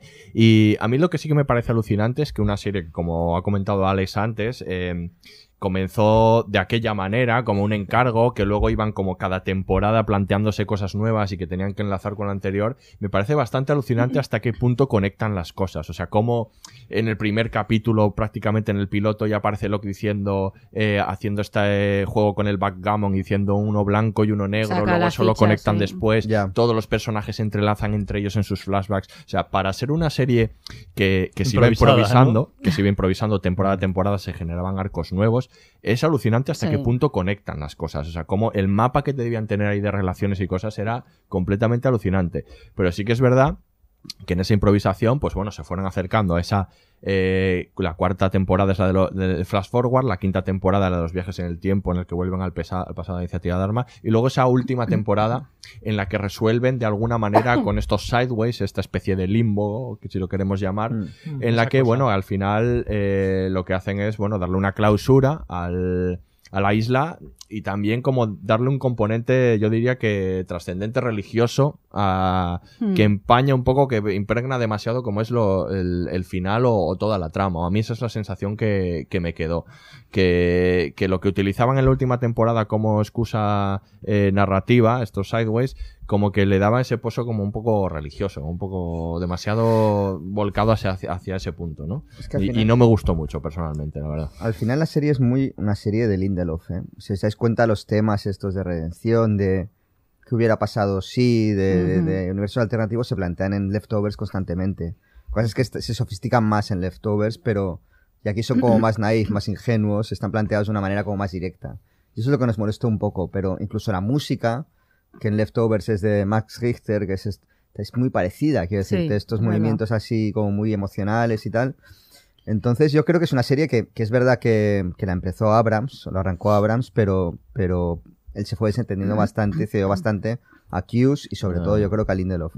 En- si veis el, el, el vídeo de, de Ted, de Abrams, él plantea lo de las cajas misteriosas y la serie en realidad son una serie de cajas misteriosas, la escotilla, la otra no sé qué, los números, que van avanzando la trama, van introduciendo mecanismos narrativos que se van desarrollando en esto, pero el problema con las cajas misteriosas es eso, que si el misterio una vez desvelado no es suficientemente interesante, vas perdiendo un poco el interés de los espectadores, porque se utiliza constantemente en, en las películas. Quiero decir, si te plantean una buena pregunta, te puedes tragar una película entera para saber la respuesta a esa pregunta. El problema es que si la, si la respuesta Claro. en un final no es suficientemente satisfactorio, pues eh, dirás que es una mala película.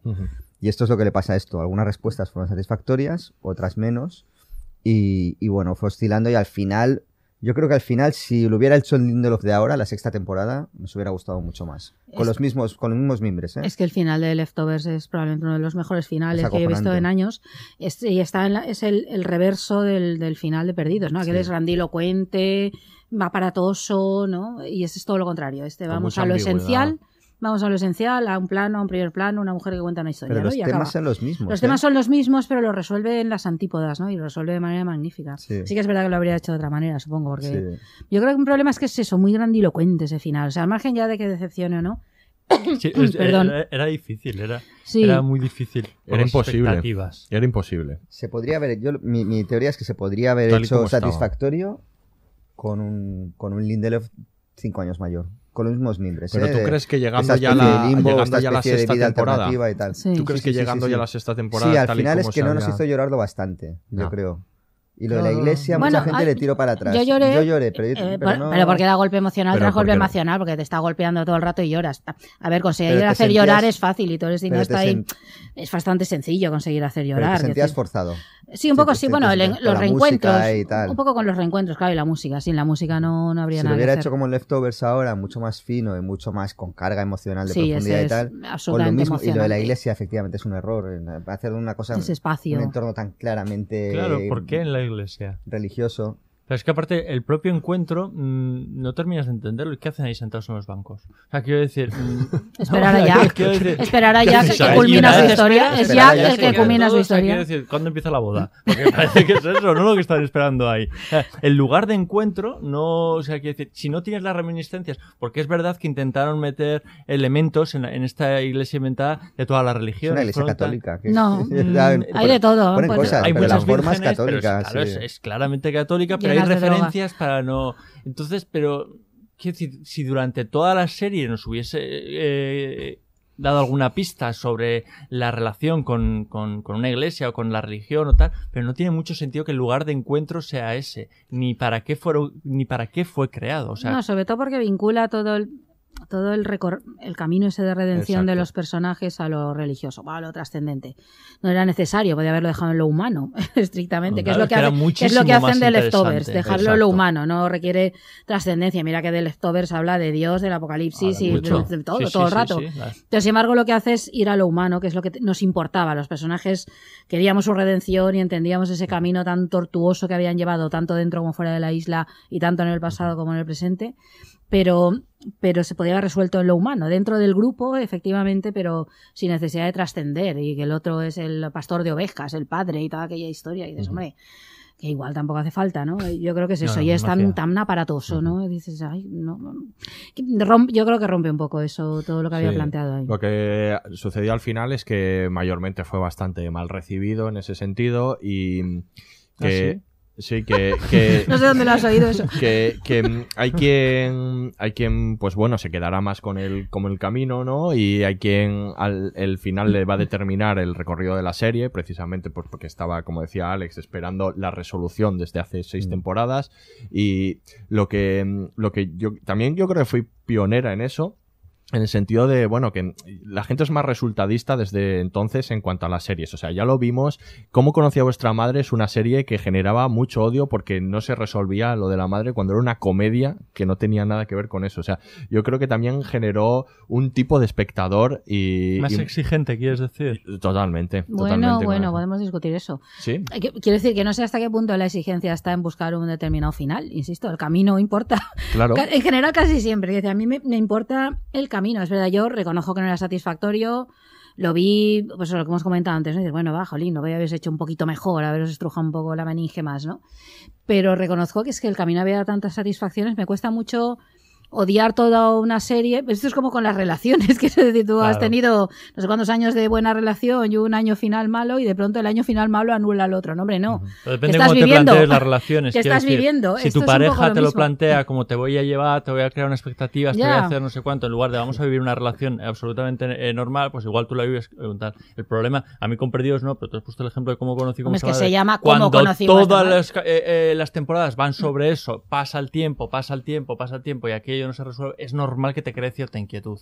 En el caso de Perdidos, yo creo que nos invitaba a disfrutar.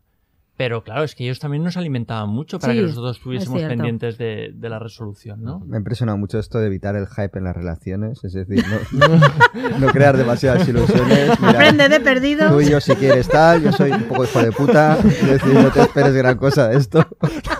Y luego a partir de ahí ya, lo que venga bueno ya Tampoco hay que ponerse en lo peor. Pero es que, claro, hay mucho vendeburras por ahí, te lo tengo que decir. No te esperes mucho cliffhanger. Que tú has esto, va a ser, esto va a ser un procedimental. A ser muy de mierda esto, pero. Pero yo qué sé, Esto va a ser ver. lo que va a ser. A partir de ahí, yo lo voy a intentar hacer bien. Que- Pero no me ha salido siempre así. De todas maneras, cuando termine Juego de Tronos, ¿con, con qué cara nos vamos a quedar? Eso también Es es. que ya estamos claro. un poquito así, te lo recuerdo. Sí, con porque esta última temporada. temporada son todo bat- así batallas como sin sentido. Pues en es vez que ahí de- iba, ¿eh? Ahí iba lo que Pero el decía problema que antes. tenemos es que Juego de Tronos, si termina mal, va a ser muy difícil disfrutarla otra vez. En cambio, lo que estamos hablando de Lost, como tiene esta parte procedimental, que los capítulos autónomos funcionan muy bien, sin necesidad de haber visto gran cosa, que es una cosa que ya te digo que no me esperaba, pero realmente tiene un valor añadido que no tienen otras series. Es que ese ca- un Hmm. capítulo en el que te explica pues esa historia de, de Locke o de Jack en su momento vale por sí Y mismo. funciona por sí mismo. No, no, y los eh, cliffhangers Mm.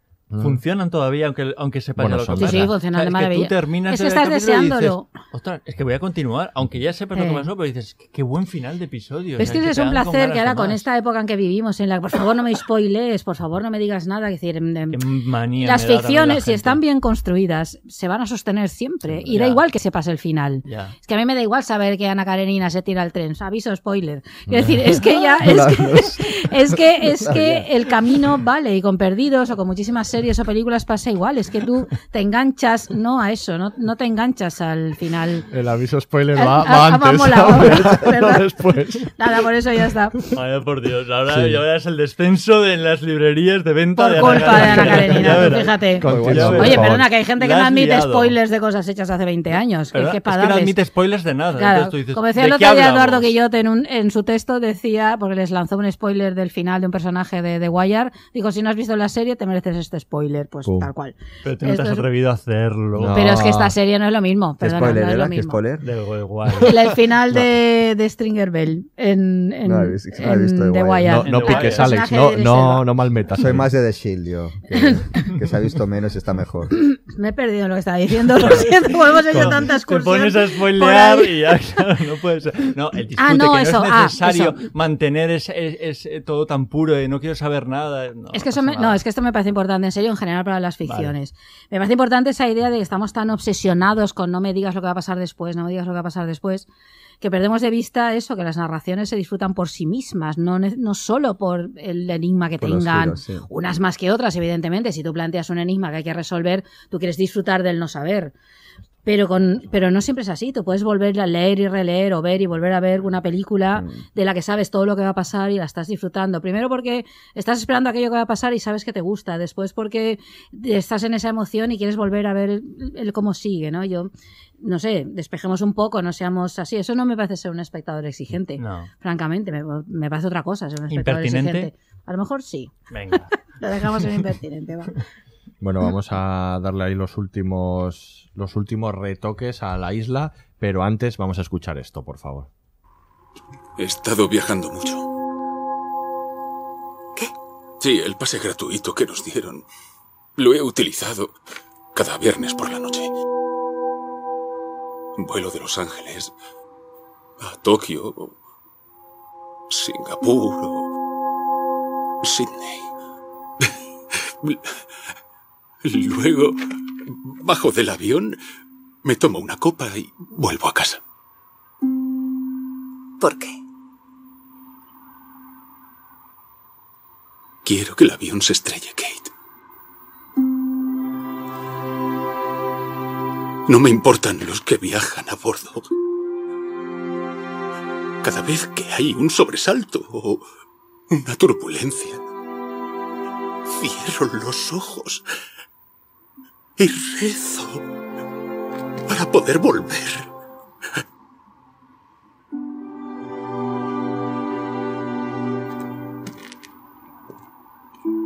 Esto no va a cambiar. No estoy harto de mentir. Cometimos un error.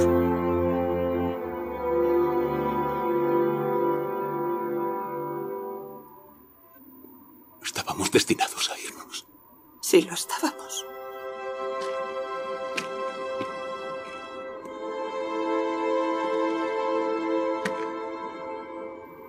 Adiós, Jack.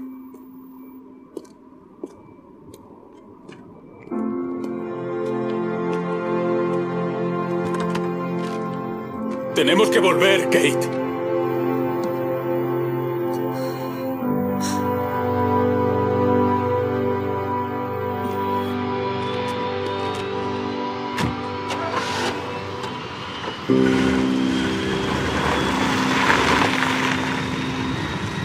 ¡Tenemos que volver!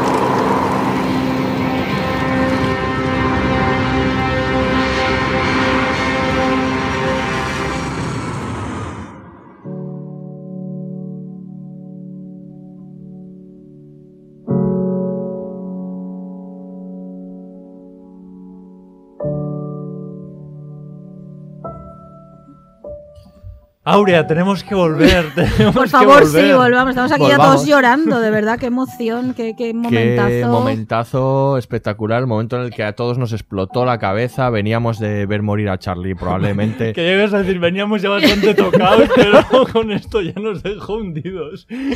Totalmente. De serie ya. Veníamos de, una, de probablemente la, pe- la mejor despedida de un personaje de Sí. toda la serie de Lost en, en Charlie, que es preciosa, y vienes compungido, pero de repente te explota la cabeza, aparece Kate en, en el flashback, no entiendes nada, se conocen de antes, te das cuenta de que, de que te están contando lo que va a suceder después, y acaba el capítulo y todavía te quedas un rato Sí. ahí diciendo que me ha pasado por encima. ¿Lo entendisteis rápido? Yo No. es que recuerdo. o sea, no, no, decir- no, había que acoplar, había me- que me- ajustar. Me costó mucho decir, ostras, ¿estamos en el Sí, futuro? había- Esto, esto, esto es el futuro, porque claro, yo una de, una de las cosas que yo siempre esperaba en Perdidos, ¿cómo será cuando salgan de la isla? Sí.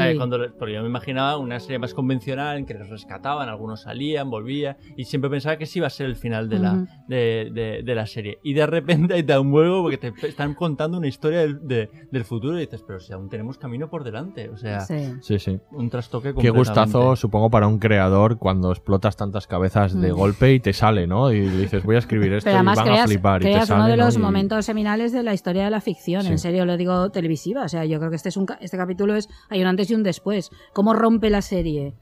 El riesgo que corre enorme, ¿no? Rompiendo la serie y a partir de ahí creando otra cosa, ese, ese es para estudiarlo, que decir, estará en hay momentos Es una eso, reinvención de ah, verdad. Es un hito, sí, sí, es una reinvención, la totalmente. serie se está agotando. Claro, no daba para más los flashbacks. Y entonces lo que, lo, lo que hicieron fue reinventar, pero bien. o sea, Sí. co- Completamente. Y les dieron una nueva vida, nunca mejor dicho, a los, a los personajes. que esté hablando un poco pues de- del ingenio que tenían ellos al, al estructurar las temporadas. Ya lo hemos dicho lo bien que funcionaban los flashbacks, pero cómo sustituyen eso enseguida por el flash forward, que ingeniosa es la cuarta temporada en la que te cuenta a la vez lo que está pasando en la isla y lo que va a suceder después.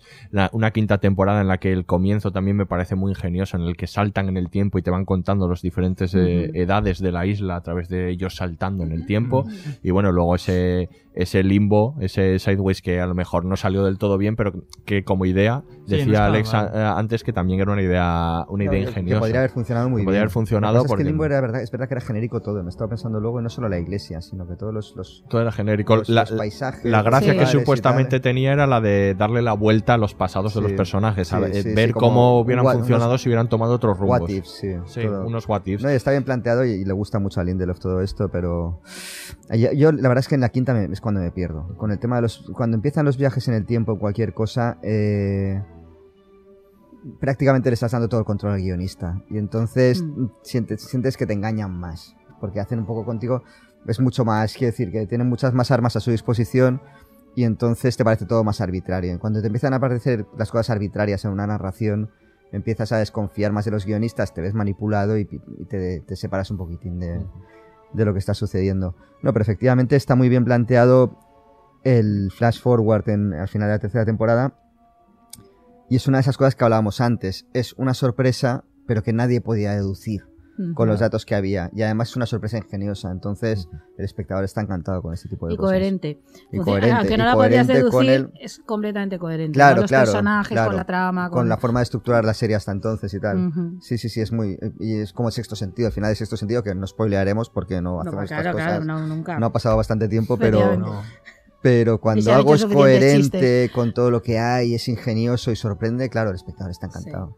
No, y sobre todo la vuelta de tuerca y el flash forward de encontrarnos con el que hasta ahora había sido el héroe y el que creíamos que tenía esa Claro, vida más claro. perfecta, que es, que es Jack, que no- le- le, Destrozado. descubrimos completamente destrozado.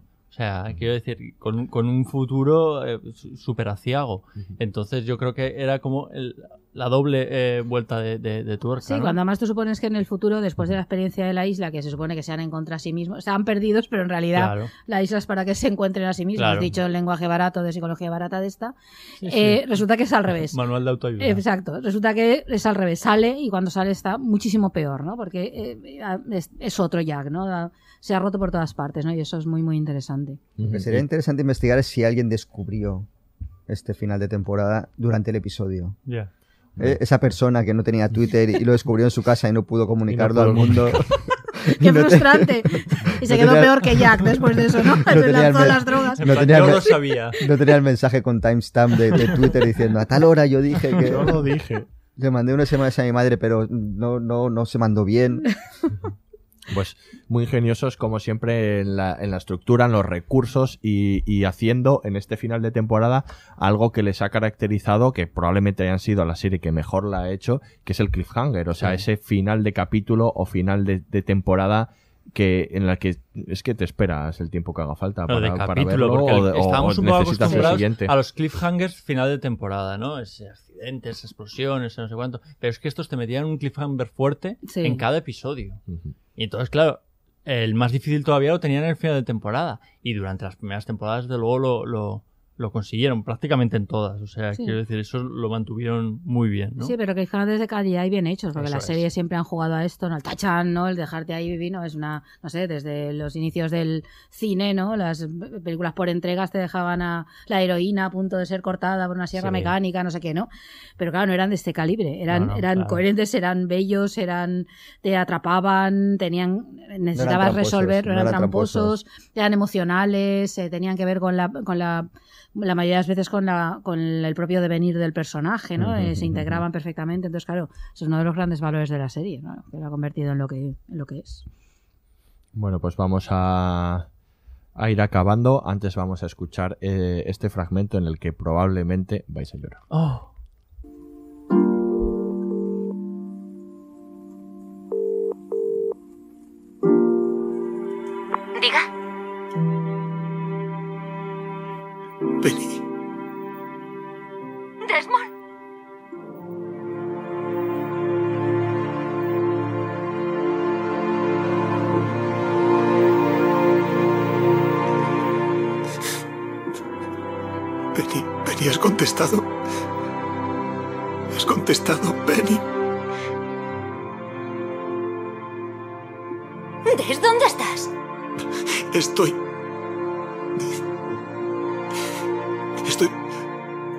Estoy a bordo de un barco. Estaba... Estaba en una isla y... Madre mía, Penny, ¿de verdad eres tú? Sí. Sí, soy yo. ¿Me creíste? ¿Aún sientes algo por mí? Des, llevo buscándote desde hace tres años. Ya sé lo de la isla. Estoy Cuando hablé con tu amigo Charlie, por fin supe que estabas vivo. Y comprendí que no estaba loca. Des, ¿sigues ahí? Sí, sí, estoy aquí.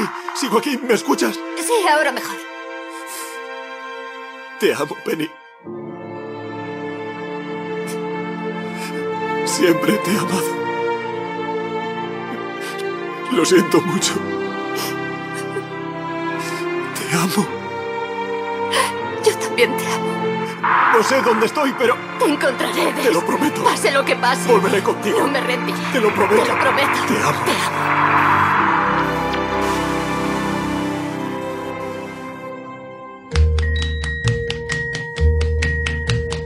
Every day it's a getting closer, going faster than a roller coaster. Love like yours will surely come. Menos mal que ha puesto Miquel un poco de música aquí Es que para... estabais aquí de un llorón ya que, yo qué sé. Pásame los pañuelos. Pero es que era inevitable en esa secuencia maravillosa y el amor. Qué bonita relación, ¿eh? Y Qué bien contada y, y fíjate que, que podría ser un pastelón, ¿no? Sí. Y ese capítulo, desde luego, el de el- La constante. la constante es, es encomiable, porque al final es un capítulo romántico, pero camuflado, o sea, quiero decir, envuelto en, en mimbres de, de- de ciencia ficción. Podría haber sido muy cursi. Además, esta idea del amor lo puede todo y, y salva el tiempo, ¿no? Las distancias en el tiempo y en el espacio. Y sin embargo, no. Y sin embargo, es un No es capítulo así, muy ¿no? ¿Ves? emocionante. Por lo que no hay que crear hype en el amor. Por estas cosas. ¿Ves? Porque luego no salva todo. Claro, claro, nada, ¿no? decir, Que- nada, que que sí, Alex cruzaré me- océanos me de tiempo, regañaba y tal, y ¿no? luego por eso no hay que no, no hay que confiar tanto. La gran enseñanza de este podcast de hoy. Pues eh, hemos hablado ya de, de los diferentes legados de, de Perdidos, pero bueno, es una serie que ha dejado pues eh, mucho de esto, sobre todo muchas series, como hemos dicho en el camino, ¿no? Eh, ha sido influencia para un montón de series que trataron de surgir después, que fracasaron todas, hemos dicho Flash Forward. Yo creo que la única que no es que fuera imitadora, pero que de las catalogadas como la nueva Los, que todas se pegaron un ostión espectacular. Es que era genial porque cada Era- temporada salía la nueva, La nueva Los, sí. venga, Yo me imagino a los creadores televisivos eh, cuando leían que su serie era nueva Los diciendo, no, No, por por Dios, favor, no, no". por Dios. Pero yo creo que Fringe es la única que tuvo un recorrido Sí. ace- eh, aceptable, por lo menos No, en es lo que es de uno lo- de sus creadores, ¿no? Es de Abrams, con lo Sí. cual... Fringe era Sí, bien era- bonita, sí, claro, sí, cuando sí. ya eh, cuando ya el sello era Abrams, Claro. ya Yo la peligraba, empecé, ¿no? la empecé a ver y no... Pero en España se, se- hubo alguna nueva Lost, eh, ¿se intentó? ¿En España qué Eh, significa? En España, ¿Producción en española? Producción española, sí. Porque sé que... No, Es coña, ¿no? No, no, no, no, no, no, no. Alex, No, porque eh, no, hola. pero escucha, no, no, porque sé, sé que se No hubo movió. ni vieja, Yo es tampoco. que estoy muy, muy desconectado de ficción española, pero sé que se movió en, en oficinas, la gente presentaba proyectos estilo Lost. Y, y que, y que estaba Basile Eh, descojonándose, no, ¿no? sí que, sí que querían algo, pero guion. claro, querían algo dentro del nivel de presupuesto que había en España. Ya, claro. Y no sé si al final se llegó a hacer algún tipo de miniserie o algo que, ¿Sí? que, que cogiera por lo menos alguna cosa fantástica y tal. Hay que investigar eso. Hay que investigarlo, ¿eh? que posiblemente no- pasó- no, nos no, pasó yo- bajo el radar. Yo de Islas, Cosas De- Perdidas, no. O sea, vi una cosa en cuatro No, de, islas de, no, de- de muertos sí? vivientes. Con componentes Ah, sí, es fantásticos verdad, o- que o ya los alguna. muertos vivientes. Sí, pero que, que, claro, fue- eh, yo agradecí entonces. Es un tema de no- presupuesto. Que no decían, claro, no, Es no, es que no, había dinero, no había dinero. Pero y de presupuesto y luego de la tendencia a imitar un éxito. Sí. O sea, porque Sí. esto quiere decir, al final, fíjate, Terranova, que le superó en el capítulo piloto. eh, Terranova, por favor. ten- Ostras, eh, yo- co- cien- costado 18 millones el primer episodio, Terranova.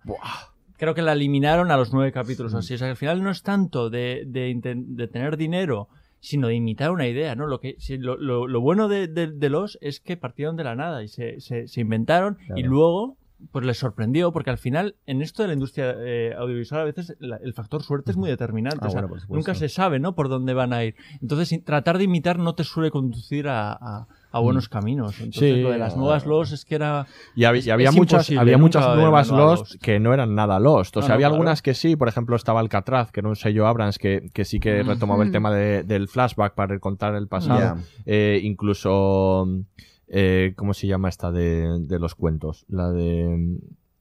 ¿Eras una vez? Eras una vez, sí que, sí que utiliza esa estructura de ir contándote personaje a personaje, eh, pero, pero hab- había muchas de ellas que simplemente es que tenían algún elemento sobrenatural, como mucho. Eso es, eso es todo lo que tenían de Lost, pero bueno, Ujú. aún así. Oye, había algunas que eran copias malas. Revolution, que no, recono- Madre no recordaréis, que era una No. especie de mundo Sí, perdido en sí, el que no existía Por la, desgracia, sí.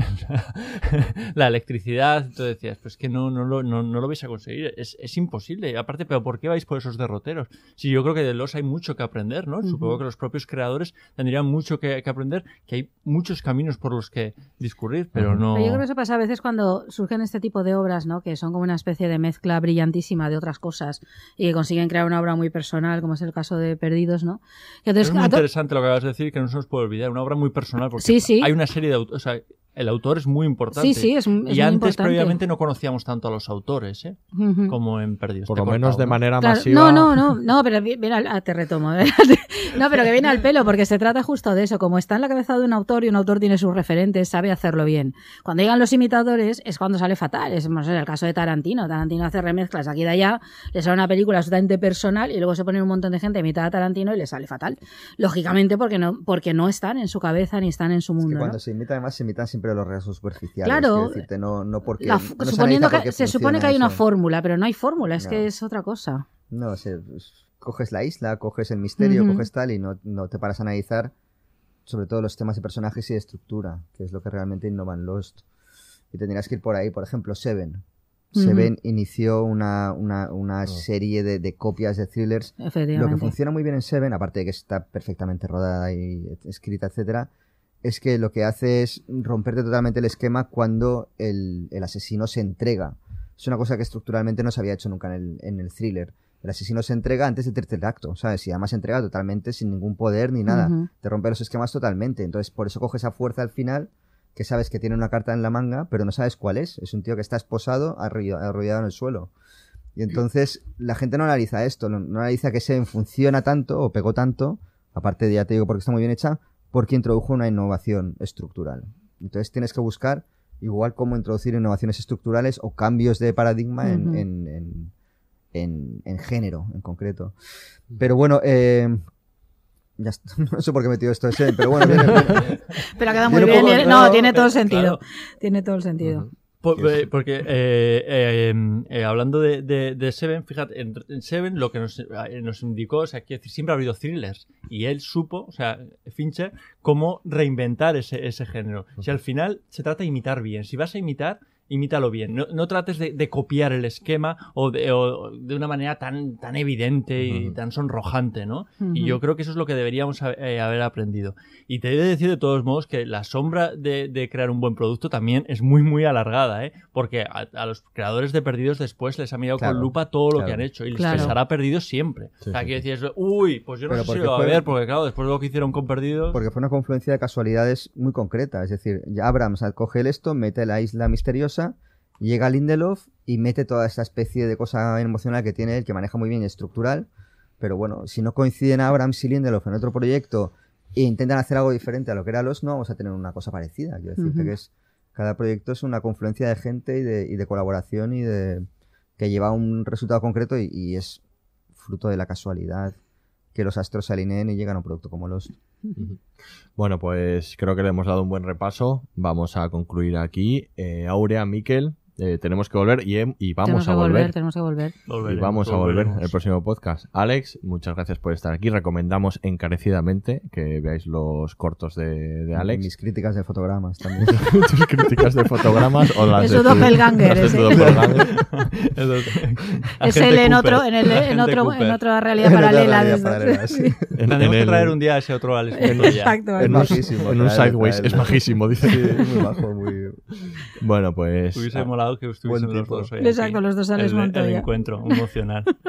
ha sido Hay que muy emo- trabajarlo. ha sido muy emocional este este re- Remember de Lost. Sí. Y Tenemos muchas ganas de volverla a ver entera de Pues sí, nuevo todo, la verdad sí. es que revisándola han dado ganas de, de verla, de hacer un maratón y a lo mejor no nos vemos en un tiempo. Fijaros lo que os digo. en un déjà vu. Pues aquí se despide el Laboratorio de Investigación de Series. See you in another life, brother.